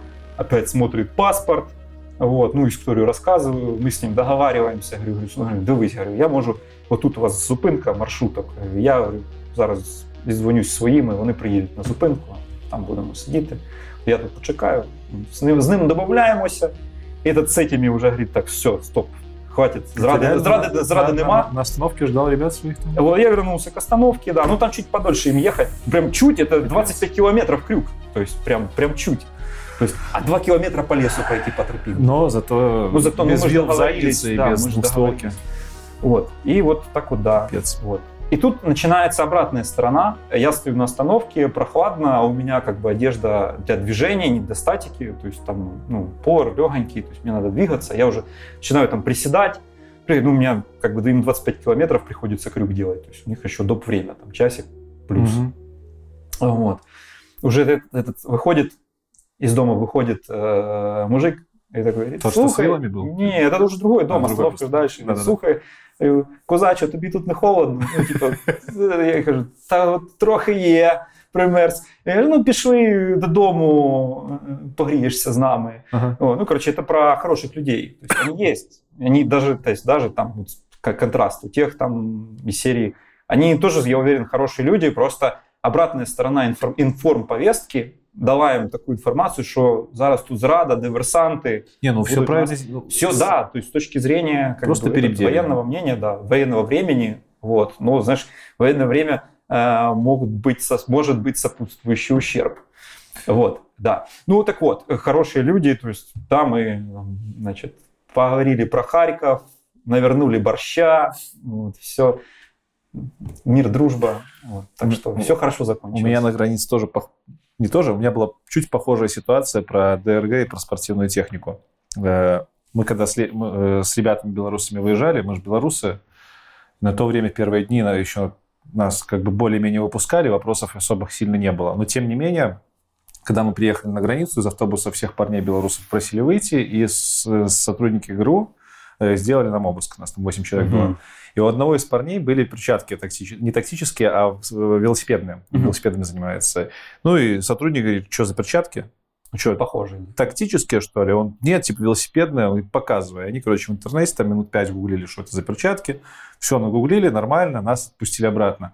А я иду в автобус и понимаю, что как хорошо, что я свой рюкзак, с которым мы выезжали, оставил в автобусе. Потому что у меня была паранойя перед э, войной. Э, я же из Беларуси уехал достаточно да, в диких условиях. Да, да. И у меня три месяца была паранойя, что войны, может, и не будет, но рюкзачок пусть должен стоять. О. Вот. И у нас было два рюкзачка, тоже компаний, таких популярных компаний, в рюкзачке. Э, алкоголь, медикаменты, э, еда на три дня, вода, э, потом э, тактическая, э, тактических бафа два, ножик, компас, карты Киева, потому что я рассчитывал, что если что-то начнется, mm-hmm. то надо будет пешком с Киева выходить, и мы его плохо знаем. Карты Киева и рад, радио. И я такой, бля, ну, типа, все, есть. хорошо, что я про него забыл, так бы все. Да, да. Поехал. Рация, да, какая-то? Э, радио, радио. Именно радио. Рации там не было. А радио с, э, ну, с, с такое Порта... хорошее. Порта... Хорошее портативное радио. С военными частотами. Ну, конечно. Ну, понятно. Ну, типа... То есть не то, не между я гражданским Я же айтишник, я же купил хорошее а. радио, чтобы, если что, уже частоты ловить. Вот. А, да. Вот. А смотри, еще ц- самый в этом всем э, цинус во всей этой истории в том, что э, вот, ну, у нас просто в Украине э, минутка соцрекламы, поддержки украинских брендов, у нас появился бренд МТАК, ну, с 2014 года. Mm-hmm. Вот, они начали делать, э, ну, договорились с разными компаниями, которые предоставляют разные высокотехнологические ткани, Э, разные эм, техно, ну, фурнитуру всю. Вот, и начали делать классную, ну, то есть у них заточено было под милитари, но классную, то есть, но по технологиями э, современными туристическими угу. то есть полностью. То есть весь, вот, начали применять там, гортекс, э, мембранные ткани, то есть змейки ЮКК, которые не ломаются, именно, ну, с, с, с продвинутыми разными функциями. То есть, и начали делать разный став. То есть, вот у меня тактический рюкзак, им так, а у меня еще дома осталось, знаешь, с, с туристической. Я под туризм накупил вот, милитари, потому что оно дешевле, оно производится в Украине, вот, и оно реально качественное. То есть, и я потом на этом очень жестко попался, когда вернулся в Харьков, потому что все же уехала с женой, а тактика осталась. воен милитари осталась в Харькове.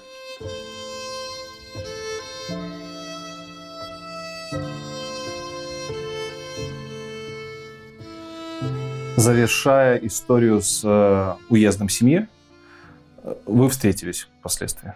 Да. Ну, недаром мы сейчас записываемся в Котовице. Да. То есть у тебя получилось в итоге выехать.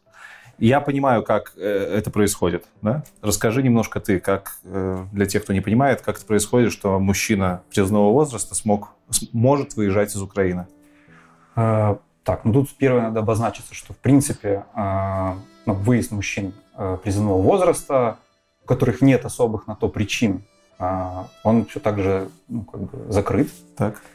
Особые причины могут быть разные, например, э, помощь э, там же ЗСУ, э, то есть, ну, то есть есть фонды, организации, если мы говорим про какую-то конкретную помощь, идут навстречу. Да? То есть можно, есть определенные системы, можно податься и получить очень ограниченный выезд. То есть это прям прям сильно ограниченный. Он граничит с целесообразностью, наверное, да, то есть просто так, ну, дают там неделю, полторы, может, две. А, то есть целесообразность э, двух недель, если ты, например, в Харькове, и тебе нужно обязательно вернуться. То есть иначе ты подставишь организацию благотворительную, ты подставишь обл. администрацию.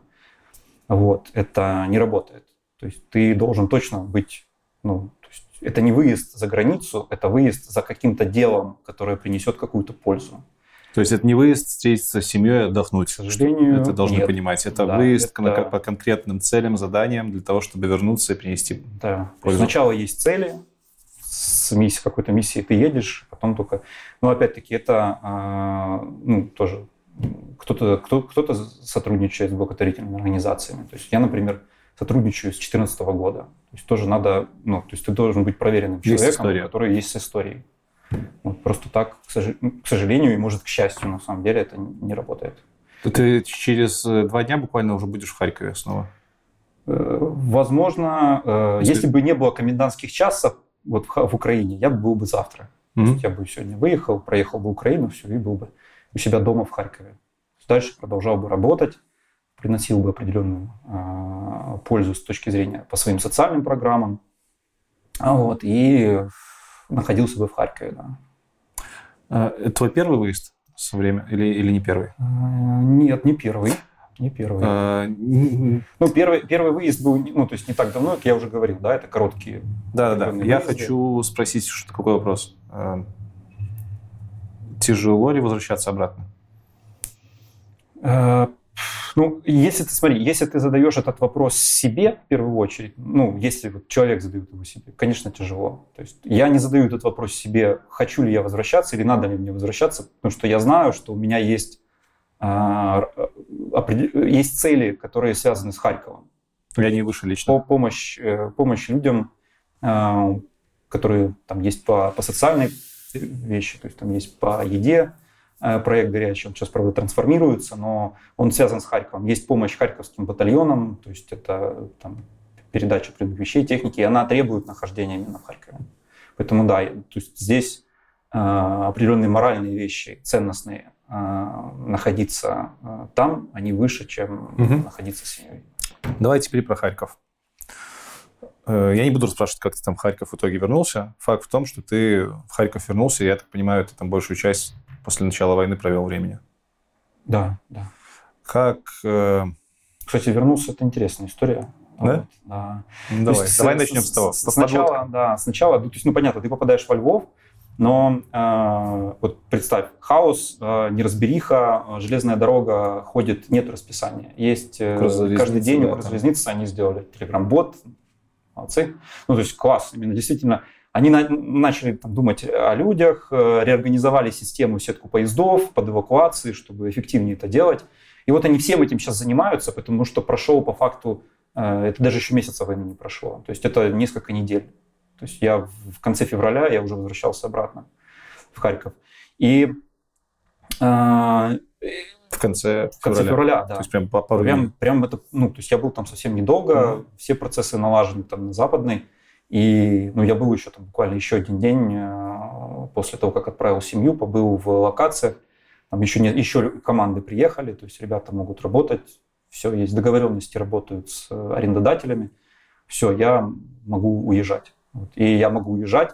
Вот, э, я уехал до Львова, но тут все просто. Э, ездят маршрутки, такси можно договориться э, с Моршина. А вот со Львова оказалось не так просто. То есть я начал пытаться дозвониться до Укрзалезницы, нет связи, понятно, никто трубку не берет. И вот я пришел на вокзал, на вокзале творится там просто хаос, ад. Э, люди, кто-то приезжает с востока, э, неразбериха, куча людей – протолкнуться информация, все, закрыли все окна. Не, ну с востока на запад понятно, с запада на восток то же самое? Нет, все это все, все проездом, то есть с востока на запад, потом с запада на Так, ну тебе-то надо с запада на восток. А мне надо с запада на восток. И более того, если ты можешь что-то узнать о том, как э, добраться, например, в Польшу, это актуальная информация, они все знают. Но психов, которые едут в Харьков, которые бомбят, ну, их нету в основном. Вот, поэтому а, информации нету. И более того, расписания нету. И его даже не публикуют. Потому что, ну, а зачем? Вообще никому не надо. Вот. И, значит, я уже такой первый день развернулся, уехал обратно. Ну, понимаю, ну, даже второй день. И попробовать, что я буду пробовать. Вот приезжаю второй день на вокзал. Вот опять со скарбом прихожу. Но я уже четко решил, что я пойду на перроны и буду на перронах просто Ждать. голосовать. Да. голосовать. Ну вот, я выхожу на перрон, и правда есть поезд, который едет Львов-Киев. Вот, выхожу, правда, он пустой вообще. Я проводницу спрашиваю, что правда на Киев? Но, да, тебе зачем? Я, я говорю, я в Харьков хочу. На меня смотрят, такой, так Харьков ничего не едет. Я говорю, ну, я попробую. Говорит, так не едет ничего. Ну, я в Киеве подумаю, попробую как-то по-другому. И уже как? Ну, а поезда же должны как-то туда возвращаться, и оттуда людей возить. Да, но этой информации нету у проводников, им не надо. То есть им это mm-hmm. ничего не сообщают, а публичной информации нету, то есть они ничего не знают. Ну, потому что хаос полный, понятно. Вот, я потом еду, говорю, а как вы вообще тут? Он говорит, ну, мы э, уже вот с самого начала войны, они тоже на смене, их никто не отпускает, и они просто вот mm-hmm. ездят. То есть у них нет ни выходных, ни отдыха, ничего. Вот, и я еду в поезде «Люкс», один на весь вагон, э, значит, до Киева. Поезд люкс. Пытаюсь дать деньги проводник. Говорю, ну, слушайте, я говорю, спасибо, помогли. Отказываются брать деньги. То есть, все, нет, говорит, не, ничего не надо. Там, все. Как бы. угу. Это про хороших людей.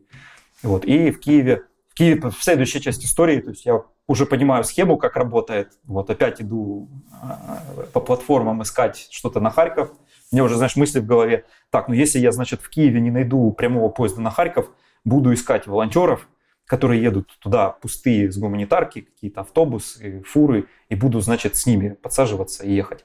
Думаю, ну, поезд попробую сначала. Значит, ну, в принципе, точно так же. Находится поезд, который точно так же возвращается. Ну, это логично, да, то есть он должен под эвакуацию откуда-то выезжать и куда-то да. ехать. Вот, и то есть мы садимся, я сажусь в поезд, и буквально через 5 минут прилет. Прилет прямо на, ну, к счастью, это не, колеи, а вот, а это э, площадь за вокзалом, там ВТБ какой-то прилетело, вот, и в поезде уже было 4 человека, уже там все уже прижались, там, значит, мы все сидим, ждем. Вот, ну это прям вот первый, первый, знаешь, это уже с момента, когда, ну я же был в, на западной, там это вообще не ощущалось. И вот тут ты начинаешь понимать, что ты в войне, ты прям в войне находишься. Вот, и вот этот вот э, прилет все, ну мы переждали, то есть я то по звуку ты не понимаешь, как это далеко, недалеко. В телеграм-канале уже ты видишь, читаешь о том, ну, где это прилетело, что на площади.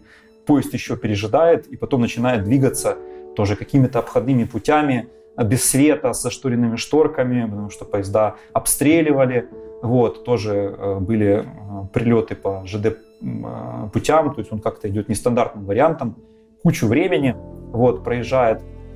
И значит, мы двигаемся вот, вот так вот в Харьков. То есть мы проехали 16, по-моему, часов он ехал до Харькова. Ну, это очень долго, с Киев-Харьков. Те три человека, что с тобой еще ехали, вы общались, чего они туда тоже ехали? Да, да, многие. Ну, смотри, э, один, э, он вообще тоже, тоже пацаном, все, то есть двое волонтеров и один пожилой дедушка, который просто в Полтаве соскучился уже за это время, успел соскучиться по Полтаве. Вот. Дедушка травил анекдоты. Вот. В общем, нормально, нормально, нормально поехали. Вот. Э, двое волонтеров тоже, они тоже ехали до Полтавы, у них там какой-то штаб. То есть до Харькова ехал я уже опять в, в вагоне люкс. В гордом одиночестве. Да, в вагоне люкс, но там от Полтавы до Харькова уже совсем чуть-чуть. Понятно. Э, как тебя Харьков встретил? Ну, ты, ты знаешь, я э, высадился не на вокзале, так. Э, я высадился, ну, у меня так сложилось, я живу, то есть на выезде из города, и есть промежуточная, там можно как бы сократить чуть-чуть путь и угу. выйти до. А, вот. Я выхожу, и э, э, район называется ну, Бавария, Бавария, и э, я выхожу, и там э, разрушенные, я вижу первые разрушенные дома, то есть э, там был э, прилет э, авиабомбы сброс на одно из старых предприятий подшипниковый, не, э, гидротехнический завод, который выкупили, переделали под склады. Конечно же, на нее надо сбросить авиабомбу, ну, на склады, которыми никто не пользуется много лет. Вот. И ты проходишь вот эти склады, там, и дома, которые рядом, которые уже э, не от авиабомбы, уже пострадали от прилетов, разрушены. И ты в это попадаешь, то есть у тебя, ну, первое это прям шок. То есть ты это в компьютерных играх раньше видел, ну, максимум в фильмах, боевиках. А сейчас ты это видишь прям перед глазами. И мимо этого идешь, и я такой понимаю, так, вспомним э, подходы по выживанию, надо ближе к домам, вот, если что, упал, э, вспышка справа, вспышка слева. Вот, такой, и вот с этим перебежками начинаешь перемещаться, то есть мне там 2 километра надо Люди пройти. на улице были? А, мало людей, то есть я встретил, ну, то есть это, хоть это такой район а, довольно а, промышленный, но там уже начинается жилая зона, и там должны быть люди, Ну, то есть, видя вот это все, что я видел в начале, я вообще думаю, я никого не встречу. Угу. Вот по дороге я встретил несколько людей. Они, ну, это не вес... это, знаешь, это не веселые люди, которые бегают там сумочкой с, с продуктами или там дети из школы идут. Это э, люди, которые точно так же, как и я, перебежками двигаются. Я понимаю, что куда-то в магазин пытаются, магазин найти еду. То есть вот, вот, вот такие вот, вот, вот такая вот история. Все, ну, то есть, кого я вижу, знаешь, такой, как сталкер мод включается. А, вот, вот такая вот путешествие в такой Харьков. А, ты сейчас дома живешь? Да. Там у вас как? Ну, мне, я, просто мне, я слышал, да. что там есть какая-то передовая Харькова, где прям совсем постоянно прилеты идут. И...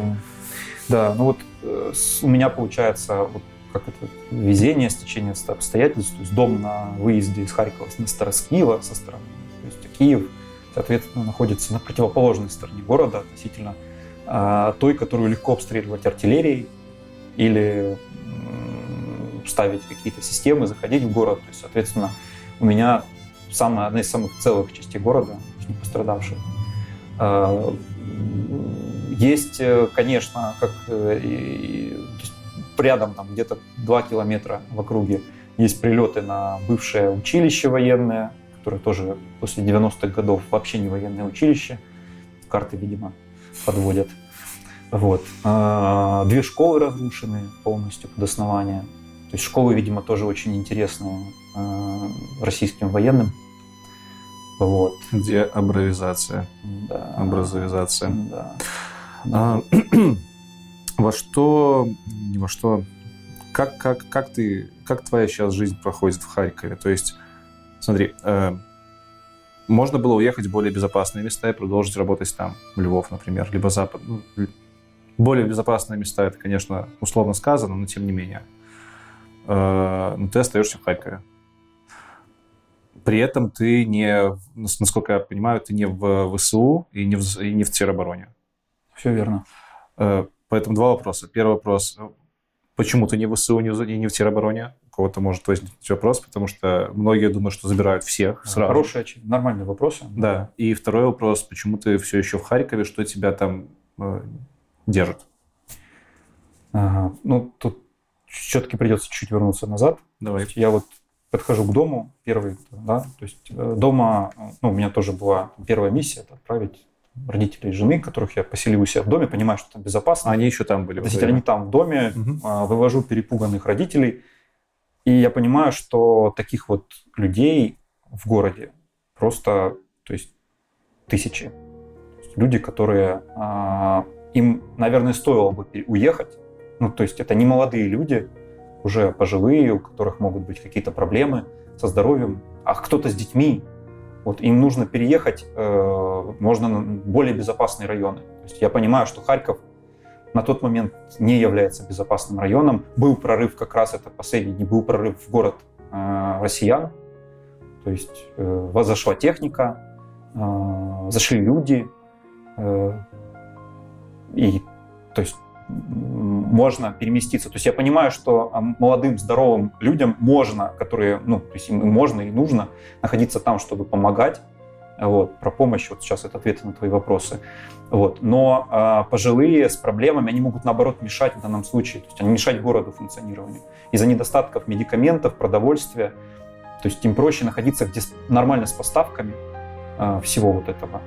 И я вывожу родителей на вокзал, вижу там просто то есть хаос, который творится там тоже на вокзале.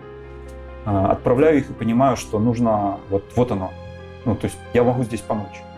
То есть я могу здесь помочь. Сразу вспоминаю, у меня-то машины нету, я ее продал до войны, э, свою. То есть машина жены уехала с женой. Э, то есть я понимаю, чем я могу помочь сейчас конкретно, вот прямо сегодня здесь. Сразу начинаю писать всем людям, у кого есть машины, мы собираем оперативный штаб на базе, на базе дома, и мы начинаем эвакуировать людей, кого из, э, из районов города, кого эвакуировать, э, то есть кого на вокзал. Э, было несколько поездок и в Полтаву, то есть туда, за линию фронта, вывоз с территории. Ко мне я то есть, перевожу тоже своего товарища, который живет в неблагополучном районе Харькова, живет уже у меня. Ребята еще, у меня остается еще старый дом, я такой, так, что я могу? Так, можно еще старый дом. Ребятам, волонтерам отдаю старый дом под их, ну как старый, с ремонтом, с водой, с канализацией. И он тоже в этом районе безопасный. То есть они там разворачивают штаб. То есть и мы начинаем, и так начинается деятельность. То есть я понимаю, что я могу вот сейчас здесь что-то делать. То есть вот этот момент с организацией команд, то есть организовывается команда ребят, которые начинают э, помогать людям, которые, ну то есть ту, той помощь давать, которая нужна на тот момент. А, теперь это как бы почему, да, основная. То есть вот, вот это был такой триггер, который я понял, он остается актуальным сегодня, он, сегодняшний ну, день. Э, способы меняются. Угу. Есть они, э, ну, вывозить людей сейчас не нужно. И это перестало быть актуальным на перв... ну, в конец второго месяца войны где-то. То есть все, кто уже хотел, выехали. А, все, кто не мог, тоже там помогли. Организовались еще команды, которые тоже делали то же самое. А, то есть уже э, у тебя меняется, что делать, а, но не меняется зачем, вот, и зачем это делать, для кого. Да, а теперь про тероборону и ЗСУ. Тоже, ну, тут спасибо, наверное, командованию. Большинство военкоматов, военкомов – это адекватные люди. Все понимают, что просто так вот брать человека, отправлять его без опыта на фронт, ну, то есть сразу потерять ресурс, это бессмысленно.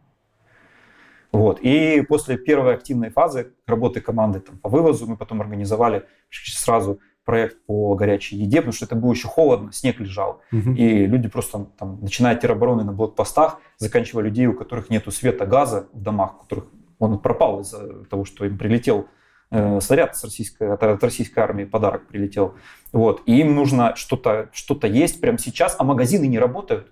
То есть момент, когда вот это начало, первые месяцы, не, ну, супермаркеты у них не работают подвозы, у них сломалась логистика, ну, понятно, то есть склады, у кого-то уничтожены склады, то есть они пока все это налаживают первый месяц, тут уже даже не о продовольственных наборах идет речь, не о продуктах, а вообще просто про, про, еде. про еде горячей. Вот. То есть мы начинаем еще второй параллельно проект, э, кодовое название «Борщелет». Вот, находится старая маршрутка, мы ее переоборудуем под кухню, на, под, на кухню на колесах, вот это же команда, которая сидит. То есть параллельно я еще работаю с сетевой компанией, то есть у меня а, больше оргва, про, э, про этих ребят тоже процессы наладил, им, и они занимаются вот этими mm-hmm. процессами, двумя проектами. Я занимаюсь работой, потому что я понимаю, что доходы на эти проекты, проекты основные. То есть я не могу быстро организовать сбор средств или еще что-то. У меня нет контактной сети. У меня есть моя, мой оклад, да, который я получаю вот. И им я могу, им я могу вкладывать в какую-то проект. То есть вот этот бюджет. Поэтому ну, мне он нужен. А, и я тоже нужен командам, я тоже нужен в компании. То есть поэтому параллельно я работаю, штаб, в штабе крутятся разные люди, вот, занимаются вот этими двумя проектами. Вывоз, еда, горячая. Собирается у меня на участке маршрутка переоборудуется, переоборудуется. Да, я там вспоминаю, как там из, из как, как э, варить, э, как э, пользоваться сваркой, электросваркой. Вот, и по ночам там тоже заканчиваю часть задач вот по борщелетам. А, и вот и начинается что? Начинается определенный момент, тоже людям начинает, ну, то есть они уже тоже, кто-то нужен, кто-то нужен в меньшей степени, кто-то не так активно участвует, и начинается э, история а я ну, пойду в тероборону. То есть я ну, из, из команды, например, стабильный доход был там только у двух человек, там какой, mm-hmm. какая-то, какая-то, то есть они могли что-то делать и помогать через какую-то доходность, через донаты и прочее. Но остальных, то есть у них реально была свобода действий, они могли решать, я говорю, ребята, конечно, ну, то есть ну, мы здесь собрались, собственно, помогать Харькову, помощь Харькову, вот она, вот она здесь, здесь и сейчас. А, ребят не взяли. Почему? Э, ну, то есть первый поход. И я понимаю, почему. Ну, то есть нету боевого опыта. Угу. Вот. То есть они ну, пришли, то есть были походы у ну, ребят из команды, начали рядить, были походы в, в тогда, пункты сбора, военкоматы многие были уничтожены в Харькове. Вот, ну, то есть тоже на картах-то находятся советских. Как бы. Ну, вот. хорошо, а как, как насчет той истории, что, э, не знаю, как в Серобороне, но в ВСУ уж не только э, там в поле нужны люди, но там и поваров набирают, и набирают людей, которые там с техникой работают. А тут нужна еще специальность, да. То есть а, вопрос, воинская специальность. вопрос, ну, тут даже не воинская, то есть когда в начале вообще, в принципе, специализации. То есть есть заявки, например, если ты повар, ну, то есть там повар, да, окей. У нас, например, в команде был один музыкант, ну, профессиональный музыкант, в смысле, он там закончил музучилище, а, работал в военном оркестре, ну, то есть, вроде военный, и он вот самый ярый был, кто хотел в, в ЗСУ служить, говорит, я все, я пойду, наконец, ну, звезды сошлись вот, и смогу помочь тоже вот так вот, ну, как бы вот. И вот э, человек приходит раз, он говорит, ну, слушай, говорит, говорит, ты, говорит, ну, хочешь, мы тебя в военный оркестр возьмем? Такой, нет, я хочу родину защищать, военный оркестр не хочу. Ну, тогда подожди. Вот. И заявки, ну, то есть заявки кто больше всего нужен? Наводчики, артиллеристы, э, нужны, конечно, водители, но водители не просто водители, водители там не, не, не легковушек, а ну, водители понятно, с цекарем, да. то есть грузовики водить надо, военную технику. Вот. А таких у нас нету, ну, то есть кто вот из желающих. Поэтому логично, что говорит, ребят, ну, как бы, вот, мы понимаем, вот, ну, подождите. Мы... Но смотри, тут тоже надо понимать, что разные ситуации в разных частях Украины происходят. Происходят определенные вещи. Вот. Э, например, здесь, получается, все сидят в пуле в таком запасе да, то есть в Харькове, ну, потому что идет вокруг города активная боевая какая-то обстановка, есть э, потребности, но этот запас можно и поддержать. Ну, потому что придет день Че, и ну, запас надо будет активировать. Вот. А, например, э, в Львовской области, ну, можно и запас взять и обучить чему-то угу. спокойнее. Понятно. То есть тут э, тоже работает война, тоже большое предприятие, вот, где работают определенные принципы, которые пытаются, ну, которые применяют, в том числе и целесообразность использования, эффективный менеджмент. Ну, то есть не в том, знаешь, вот, этом, вот в этом э, контексте, который он обрел, то есть, а больше в подходах, которые наработаны на фабриках Toyota, то есть производство должно быть э, эффективным, то есть экономичным. Вот, и здесь тоже то есть люди тоже нужны, и они нужны живые.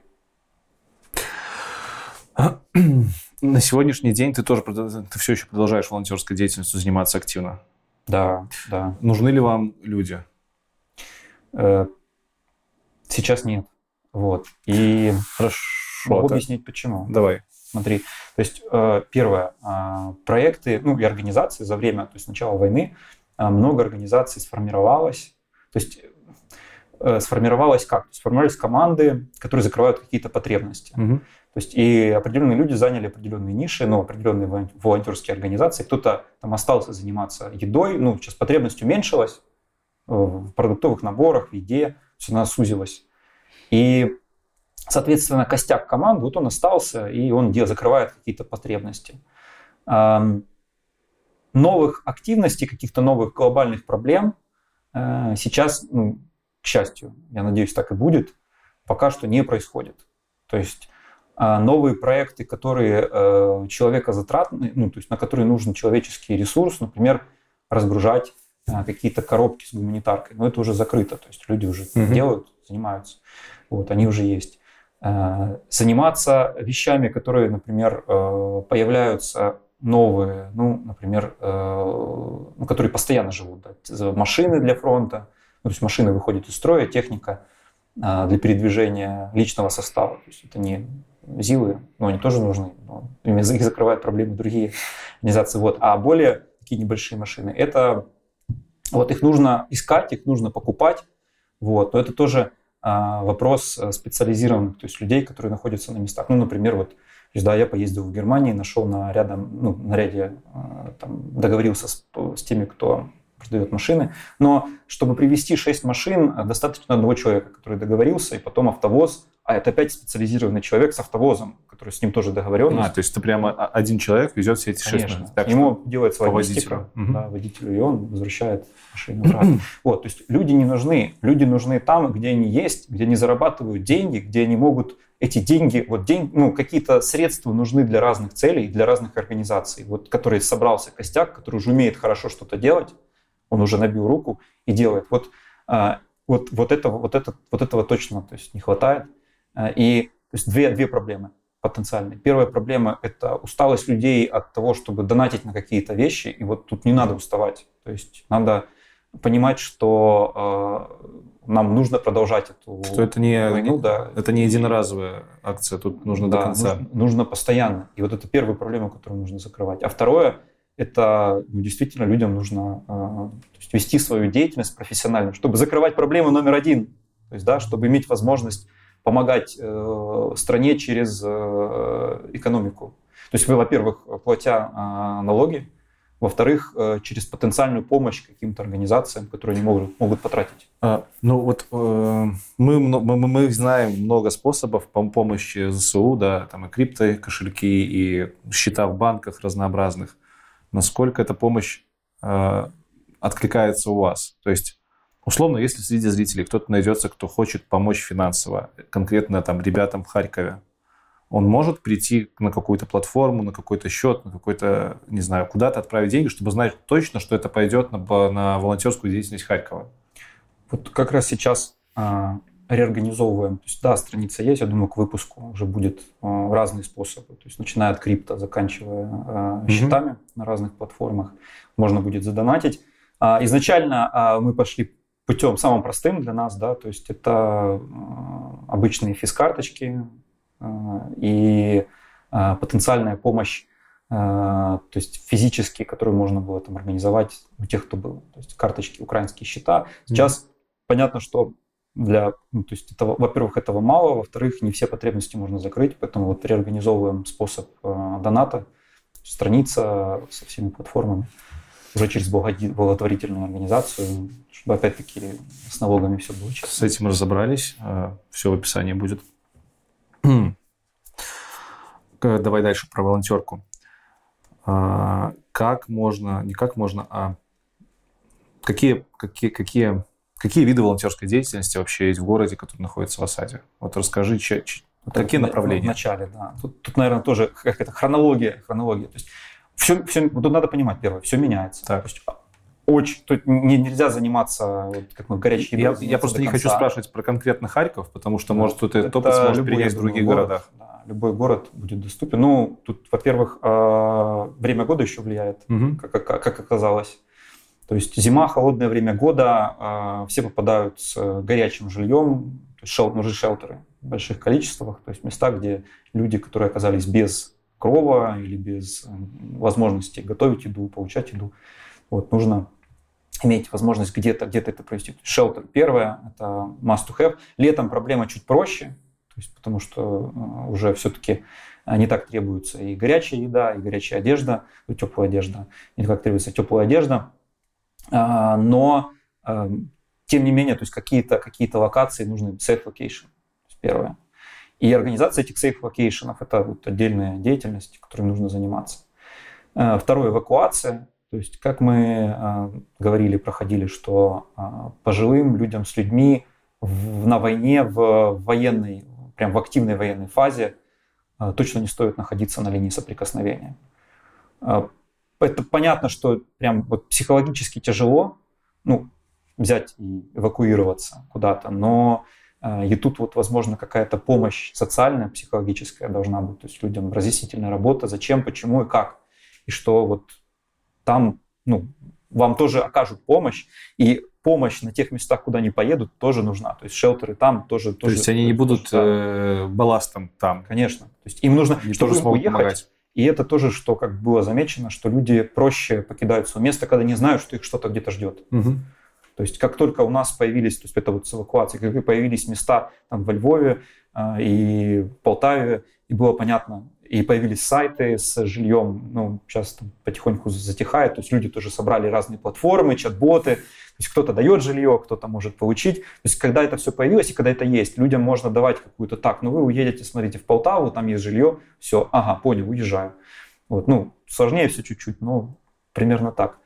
Вот, то есть соцподдержка, помощь, объяснение, зачем это. То есть люди с особенностями, которым тяжело, которым нужен особый уход – ну, это пожилые или с детьми собирают, собираемся, уезжаем, к сожалению. Вот. Вторая, третья часть э, истории – это э, ну, про эвакуацию. То есть, понятно, к локации говорили, то есть нужен транспорт, нужно кому эвакуировать. Вот, сбор транспорта. под тем, кто занимается эвакуацией. Ну, сбор, его нужно, во-первых, иметь, автопарк, угу. транспорт ломается. Когда вы находитесь на территории в зоне боевых действий, с чем мы столкнулись? А, транспорт ломается. То есть команда начала терять быстро, ну, начиная от пробитых покрышек, ну, это самое простое, что можно решить. Продолжая проблемы с, с двигателями, то есть не у всех есть возможность иметь свежие автомобили, конечно же. Вот, более серьезные поломки, которые уже на коленке не решишь. И тут вот, вот, вот эта автопроблема для эвакуации тоже очень важна, транспорт. То есть она нужна не только для эвакуации, она еще нужна для тех же военных, которые вас защищают. Им тоже нужно заниматься логистикой, то есть перемещаться mm-hmm. с точки на точку, им тоже нужен будет транспорт. Поэтому это еще один способ решать проблему. То есть либо искать и еще дополнительно заниматься ремонтом автомастерские, то есть постоянно будет такая потребность.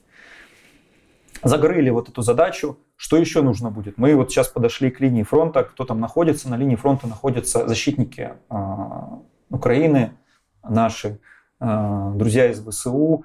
Вот мы, например, пошли через э, не подшефство, а то есть можно пир-ту-пир помощь организовывать. Mm-hmm. Да? То есть наговор... Одна какая-то команда взяла э, там несколько э, батальонов, ну, договорились, и организовывают им помощь, покупают то, что им нужно, и это важно. То есть нужно важно определять, что им нужно. Персональный подход. Механизмы, да, потому что взять просто, ну, мы сегодня купим 10 тысяч бронежилетов. Вроде ничего, вот. Но локально на месте это может вообще не решить проблему, а ресурс в виде средств будет потрачен. Возможно, нужно 10 тысяч э, тактических аптечек там, или еще чего-то.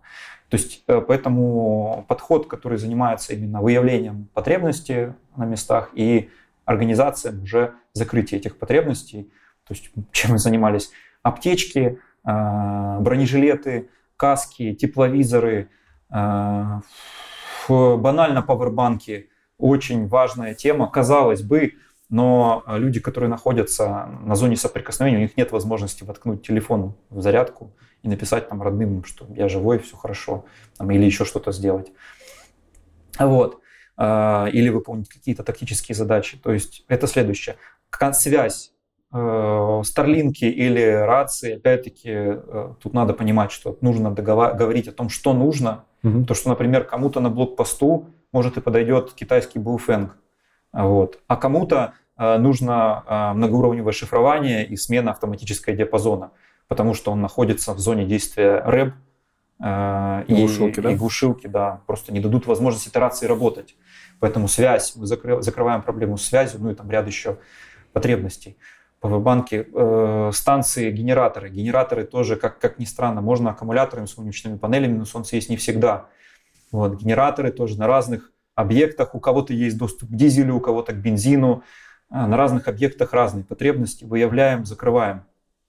Вот, это что касается, вот так вот прям вот мы на линию фронта вышли уже от э, гражданских, перешли к э, линии соприкосновения – и получили, вот, наверное, полный, почти полную картину, знаешь, такой помощи. Где у тебя среди всего этого хватает время еще на работу? Остается как? А, как, как выглядит твой график сейчас? Есть ли у тебя вообще какой-то график? Да, да. Вот график важная вещь. Э, очень а, мне помогло формирование его еще вот в этапе лидерш, вот, то есть как, как становление тех лидом, угу. тем лидом, наверное, ты сам знаешь, да, когда у тебя прям вот сваливается на тебя все. Вот просто все дел. Если ты не, не построил свой э, календарь, если ты не выработал систему твоих задач там, и, и не начал строить планирование на хотя бы день вперед, не говорю уже недели, вот, то, скорее всего, быстро выгоришь и закончишься. Вот, прям вот. Вот, поэтому еще тогда, то есть на протяжении определенного, в карьере, в, в, в профессиональной деятельности, то есть я настроил процессы планирования, настроил свой то есть у меня есть всегда на неделю вперед календарь, запол... ну, на 70% запол... есть слоты там свободные, но 70% я уже знаю, что я делаю неделю. Угу. Вот. И э, это работает и во время войны. То есть все то же самое. То есть ну, у меня есть четкое время тайм, тайм, таймфрейм, в котором я доступен. Все знают, что я доступен в этом таймфрейме для работы. Вот. И все остальные активности я строю вокруг. Вот сейчас, конечно, за счет определенных жизненных ресурсов, то есть я во-первых, у меня нет возможности тратить день, время с семьей, то есть зум-звонки, и, ну, и во-вторых, мало сна, много, и все вот это по вот этим проектам, которые занимаются все остальное время. То есть с 10, вот так, плюс-минус, с 10 до 7 я где-то нахожусь в рабочих процессах. Между этим временем это все волонтерская деятельность. То есть, если там, конечно, есть пересечение, но вот, грубо говоря, все так. А, изменилась ли работа сейчас? Именно, и мы уже говорим про компанию. То есть, э, типа понятно, что в первый там, месяц компания перестраивалась, как-то процессы перестраивала. Сегодня э, что в компании изменилось по сравнению с тем, что было вот до февраля? Ты знаешь, очень помог карантин. То есть э, изменения процессов э, произошли, когда все пошли по домам. Ну, основное изменение. Mm-hmm. процессов, когда все пошли по домам, ковид э, и, в общем-то, э, мобильность компании, плюс там еще ряд процессов, которые сделали, мы сделали э, в начале. Вот, то есть, имея какую-то информацию, понимая, что нам нужна будет доп. мобильность, были прогнозы, что мы еще закупим там спутникового интернета на каждую команду, на каждого PM команды, там еще чего-то. Вот, то есть э, мобильность, э, доступ к связи, интернет и, и, и, и телефон, ну, те лучше еще и телефон, то есть, и лучше два канала интернета там минимум.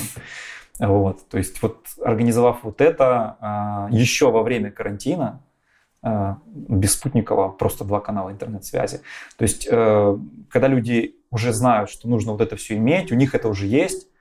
А, переход уже на вот нам мы срочно уехали, нам нужно где-то работать, он уже проще. То есть люди уже а, мобильные, они уже подготовлены, они знают, как работать не только в условиях офиса. Угу. Вот. И это уже было проделано до, соответственно, это, это сильно помогло, но кто этого не делал, вот это вот прям, наверное, сильный удар. А, второй момент э, – это вообще, в принципе, тут отдельная работа Human Resource департамента, а, которому нужно работать с, ну, с психологическим, социальным здоровьем, с ментальным здоровьем людей, потому что война это всегда тяжело. А, тяжело, тяжело для каждого, и каждому нужна а, помощь, поддержка в разных сферах. Вот, то есть тут надо расширять функции HR да, и чуть-чуть больше вкладывать в ресурсы mm-hmm. в этот вот, то есть э, третья работа и процессы. Процессы, э, если они уже есть и налажены до войны, то они будут работать и после. То есть у людей есть график, у них есть э, э, четкие церемонии в определенное время. Э, вот, э, главное обеспечить возможность соблюдать эти церемонии, то есть безопасные локации, э, где это можно делать. Вот. Э, кто-то это может делать, например, в Харькове. То есть я там до войны строил дом, там несколько систем водоснабжения, несколько систем, а, то есть есть там дизель-генератор, один, второй. Вот, то есть есть, э, есть подготовка, кто-то может это делать. Есть там несколько каналов интернета, включая спутниковый, а кто-то нет. То есть и тут важно понять, что у кого есть и как сделать так, чтобы человеку можно было, ну, не так же работать, как до войны, а ну, очень близко хотя бы. Mm-hmm. А, то есть получить Э, техническую возможность. Вот, все это мы закрыли, процессы есть, которые работали. И если вот это закрыть, процессы будут работать. Э, процессы работают, э, ребята работают. Конечно, ну, то есть мы говорим о HR-департаменте, у каждого есть право пойти защищать свою страну. Ну, то есть я так считаю, и это хорошо, что так разделяет топ-менеджмент компании. То есть мы вот по-другому быть не может. Да, то есть у каждого, ну, к сожалению, не все. Есть, ну, есть компании, которые э, думают по-другому. В Украине находясь? Ну, да. Ну, слушай, мы не будем никого... Не, не будем да, называть. у каждого как бы свой ну, окей, путь. Окей. Вот. Просто вот у нас вот так. Угу. И есть определенные да, то есть процессы, которые мы позволяем человеку пойти, ему будет помощь оказана. То есть, по факту он попадает в э, тот же подшефный, то есть в подшефство он э, обеспечен, угу. и он может вернуться что важно людям знать, что они могут вернуться. Но защищать страну каждый имеет право. Э, завершая про компанию, э, с точки зрения бизнеса, клиенты, там, сокращение штата, как-то это очень сильно повлияло или нет? Знаешь, вот тут... угу. Есть просто да. стереотип, что в Украине много компаний небольших сейчас схлопывается. Стереотип или не стереотип, я не знаю. Вот у вас среднего размера компания ты, ты, ты знаешь, что зависит от, от, от, от клиентов, mm-hmm. да, от локации клиентов. Э, э, ну, то есть для всех, для всех компания с R&D в Украине в любом случае это риск. ну, то есть для зарубежного, зарубежного заказчика, потому что его срок, сроки могут сдвинуться. Угу. Там, ну, то есть его бизнес может пойти не по его, его плану. Вот. А все точно, все осознают этот риск. То есть если они создают, им доносится эта информация. Вот. Ну, э, тем не менее, кто-то готов на него идти, кто-то нет. То есть э, по разным причинам и у кого-то в компании налажены какие-то процессы, там есть, например, риск-менеджмент, есть recovery планы, есть бизнес-continuity планы на вот случай войны, например, проработанные, а у кого-то нет. Uh-huh. Ну, соответственно, например, э, ты находишься в небольшой компании, у тебя клиент, он понимает риск нахождения там, заказчиков, своих разработчиков в Украине, но не знает, как он будет решаться. То есть, и, ну да, компания, скорее всего, он, скорее всего, выберет э, другого вендора. Но это же репутационные издержки для такой компании, которая ушла, для клиента, который ушел.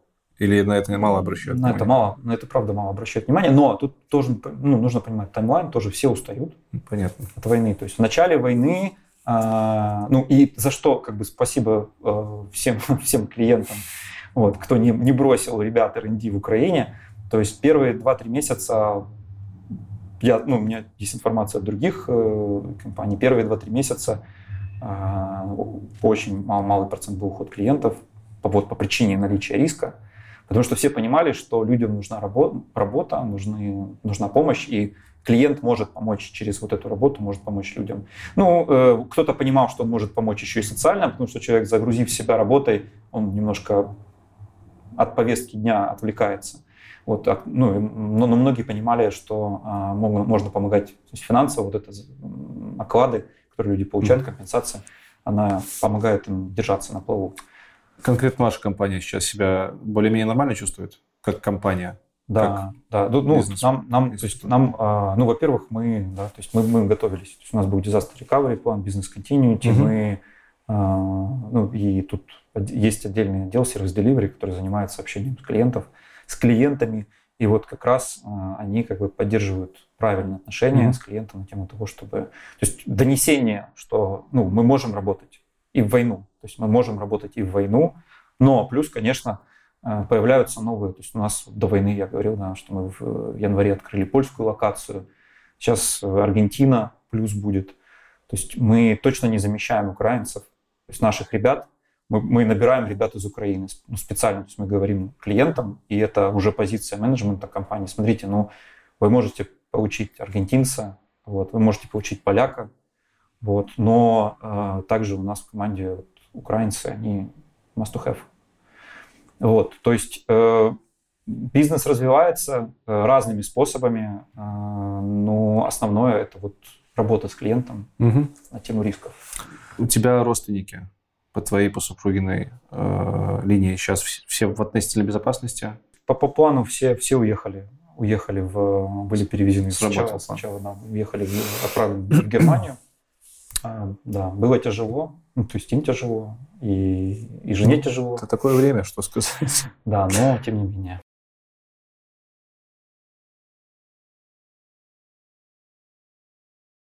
В Харьков постоянно прилетают ракеты. Да. Харькове ведутся бои. Э, ну, там на, где-то велись, да, перед Харьковом вообще там и разрушен полностью в хлам.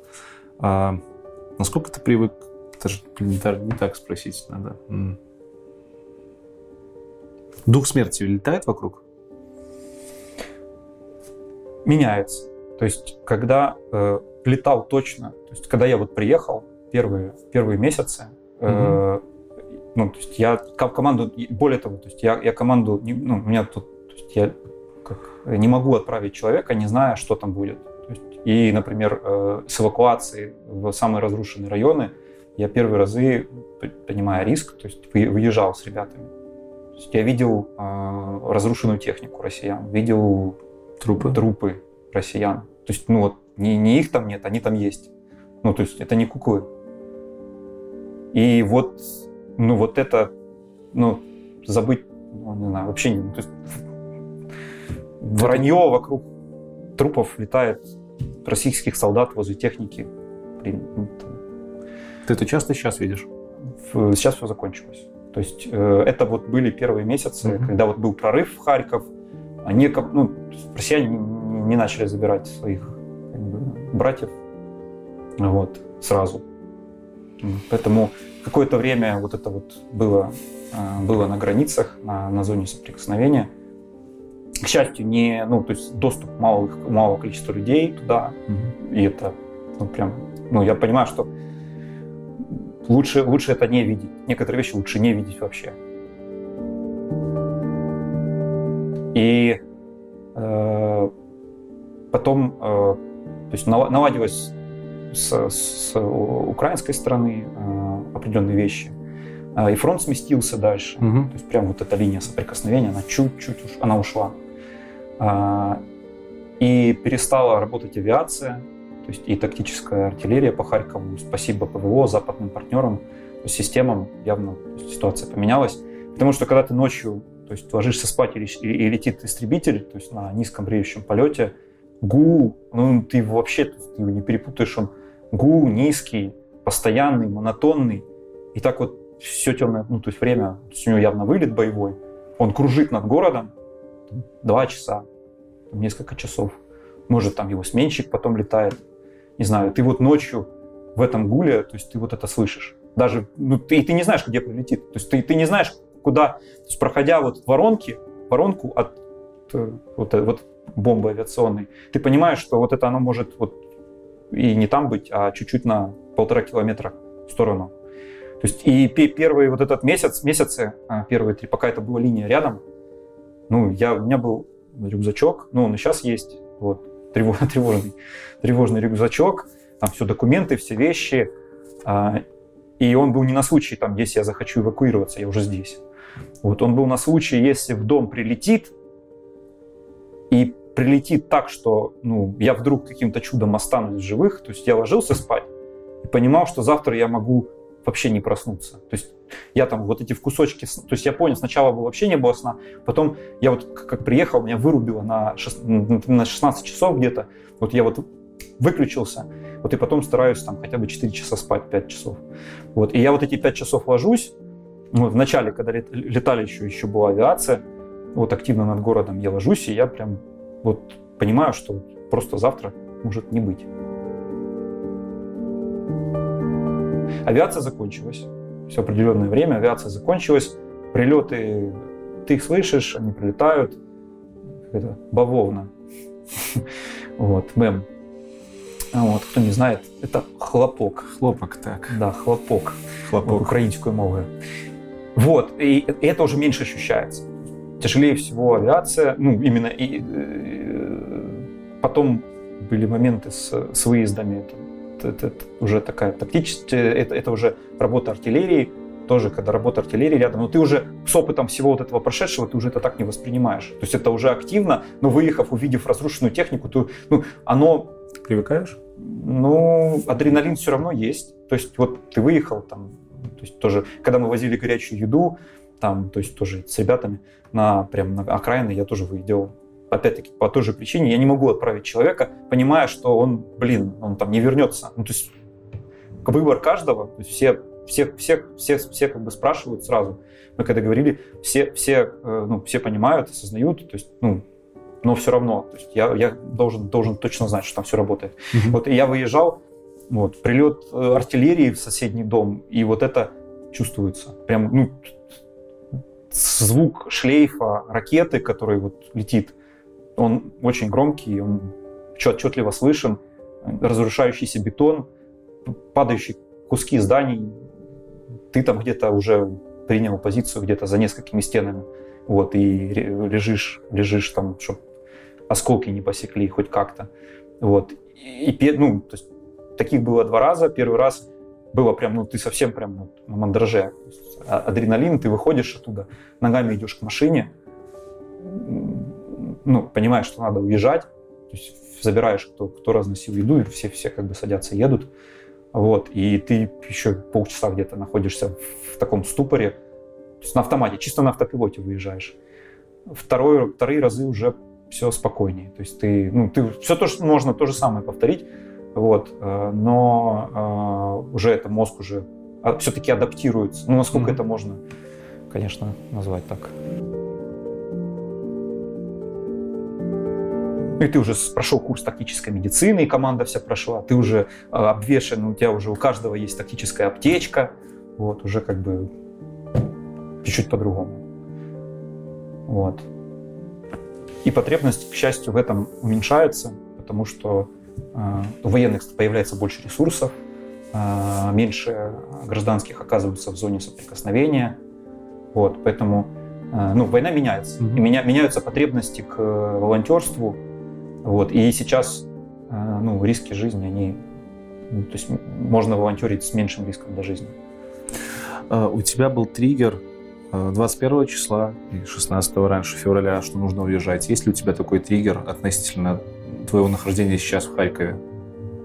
Или ты там до последнего, или, или ты не думал об этом? Ну, это, это, это, вот такой, такой внутренний, внутренний, внутренний план, что, да, э, ну, то есть я буду там, вот, пока э, я могу обеспечивать безопасность относительную, конечно. От случайных прилетов никто в Украине сейчас, находясь вообще, никто не застрахован. А, но относительную безопасность, то есть если какой-то явный прорыв, вот, тероборона, оружие встречаем, защищаем город. То есть это вот. тероборона? Да, тероборона. Вот. Если э, явного прорыва нет, то есть мои ресурсы лучше, они больше, лучше оптимально используются в орг моментах, в сборе средств, еще где-то. Э, то есть, да, придется принимать запасной аэродром ну, то есть перемещаться. Вот. Но оба, оба варианта я сейчас вижу маловероятными с точки зрения Харькова, угу. К счастью. Ты пацифист, ты говорил. Ну, смотри, я не пацифист. Гум, гумани... Вот и тяжело, вот что-то между, как это, есть э, милитарист, есть анти... Гуманист, вот, гуманист, сказал, да, да гуманист. Вот, вот, очень близко к термину гуманист. Вот, то есть я ценю, я, ценю, я, я ценю, то есть у меня выше всего ценность это человеческая жизнь. А, понятно, что есть определенные моменты, и вот поэтому я, наверное, знаешь, гуманист, но вопрос задать себе, а гуманист ли ты, когда идет вопрос, а потерять одного человека или 10 тысяч? И вот если ты скажешь, ну, одного потерять, зато спасти 10 тысяч, э, ну, тогда ты не гуманист. Вот. То есть у тебя человеческая жизнь все равно потеряна. Но а, с другой стороны, ну, то есть, скорее всего, для себя я отвечу, придется, мне придется так сделать. То есть мне придется потерять одну против 10 тысяч. И вот тут заканчивается как бы гуманизм, наверное. Вот. Но это, знаешь, философский такой вопрос. На него вообще тяжело ответить, особенно в войну. Вот. Ты, я этот вопрос еще, продолжение этого вопроса. А, у тебя есть дома оружие сейчас? Ну, смотри, я, ну, то есть я стрелок, да. Есть, ну, да. Я, ну, я занимаюсь спортивной, занимался до войны, э, занимался спортивной стрельбой. Вот. Э, это прикладная стрельба из помпового ружья. Тренировался. Вот. Но это больше то есть в спортивном ключе. Понятно, что я знаю, как, это, как этим пользоваться. И учил, то есть и как бы тактическая сторона, именно спортивная сторона закрывалась а, для... Это, это было после 2014 года. Есть до этого я, у меня не было такого. у меня не было я, оружия, нет, у меня не будет оружия дома. Вот. Э, потом оно появилось, ну, то есть вот где-то где-то 16, 16, 17 год. Э, но, опять-таки, защита э, дома Харькова, тероборона, да, к, сожалению, а, спортивная стрельба стрельба на 30-50 метров в современной войне, она не, сильно актуальна, потому что бой идет сейчас на расстоянии 300 метров. То есть тут уже идет автоматическое оружие а, действия от 300 метров, калашников, автомат, который активно используется. Но это мы уже э, да, говорим о ведение войны. Поэтому, если мне нужно будет э, защищать э, как в теробороне, мне придется еще доучиваться определенным образом. Меньше, конечно, чем кому-то другому, но придется немного поработать. Вот в такое время живем. Да. Гуманисты. Гуманистам приходится учиться работать с оружием. Я понимаю, что ну, я не хочу, не хочу убивать людей, вообще ни в каком виде, калечить. Ну, то есть там, ну, на той стороне тоже я понимаю головой, и моя внутренняя, ну, внутреннее мир, мир, мир, мироздание, основанное да, на э, советской фантастике, то есть Лем, Стругацкий, Азимов, вот, ну, я про Хайнлайна не говорю, привет ему, вот, туда же э, милитарист до мозга костей. Вот. Но мне всегда, да, читая, я понимал, да, я понимал, когда читал, читал что-то Хайнлайн, я понимал контраст, да, и понимал, что неприемлемость определенных вещей, которые неприемлемы для меня вообще. Вот. И сейчас получается, что, ну, войдя в войну, ты не можешь остаться совсем, ну, если ты не хочешь, не можешь оставаться в стороне, э, тебе придется э, вставать на защиту, ну, то есть вот своего, своего города, страны. Можно, конечно, это делать, там, работать в полевых госпиталях, э, помогать медицинским учреждениям, но когда, э, ну, ты все равно, тебе все равно придется проходить курсы обороны себя, потому что огромное количество э, медперсонала было расстреляно, вот прям вот, кто ездил на вызовы на территории, расстреляны скорые, страной-агрессором. Спасибо. Слава Украине. Слава Украине. И героям слава. Героям слава.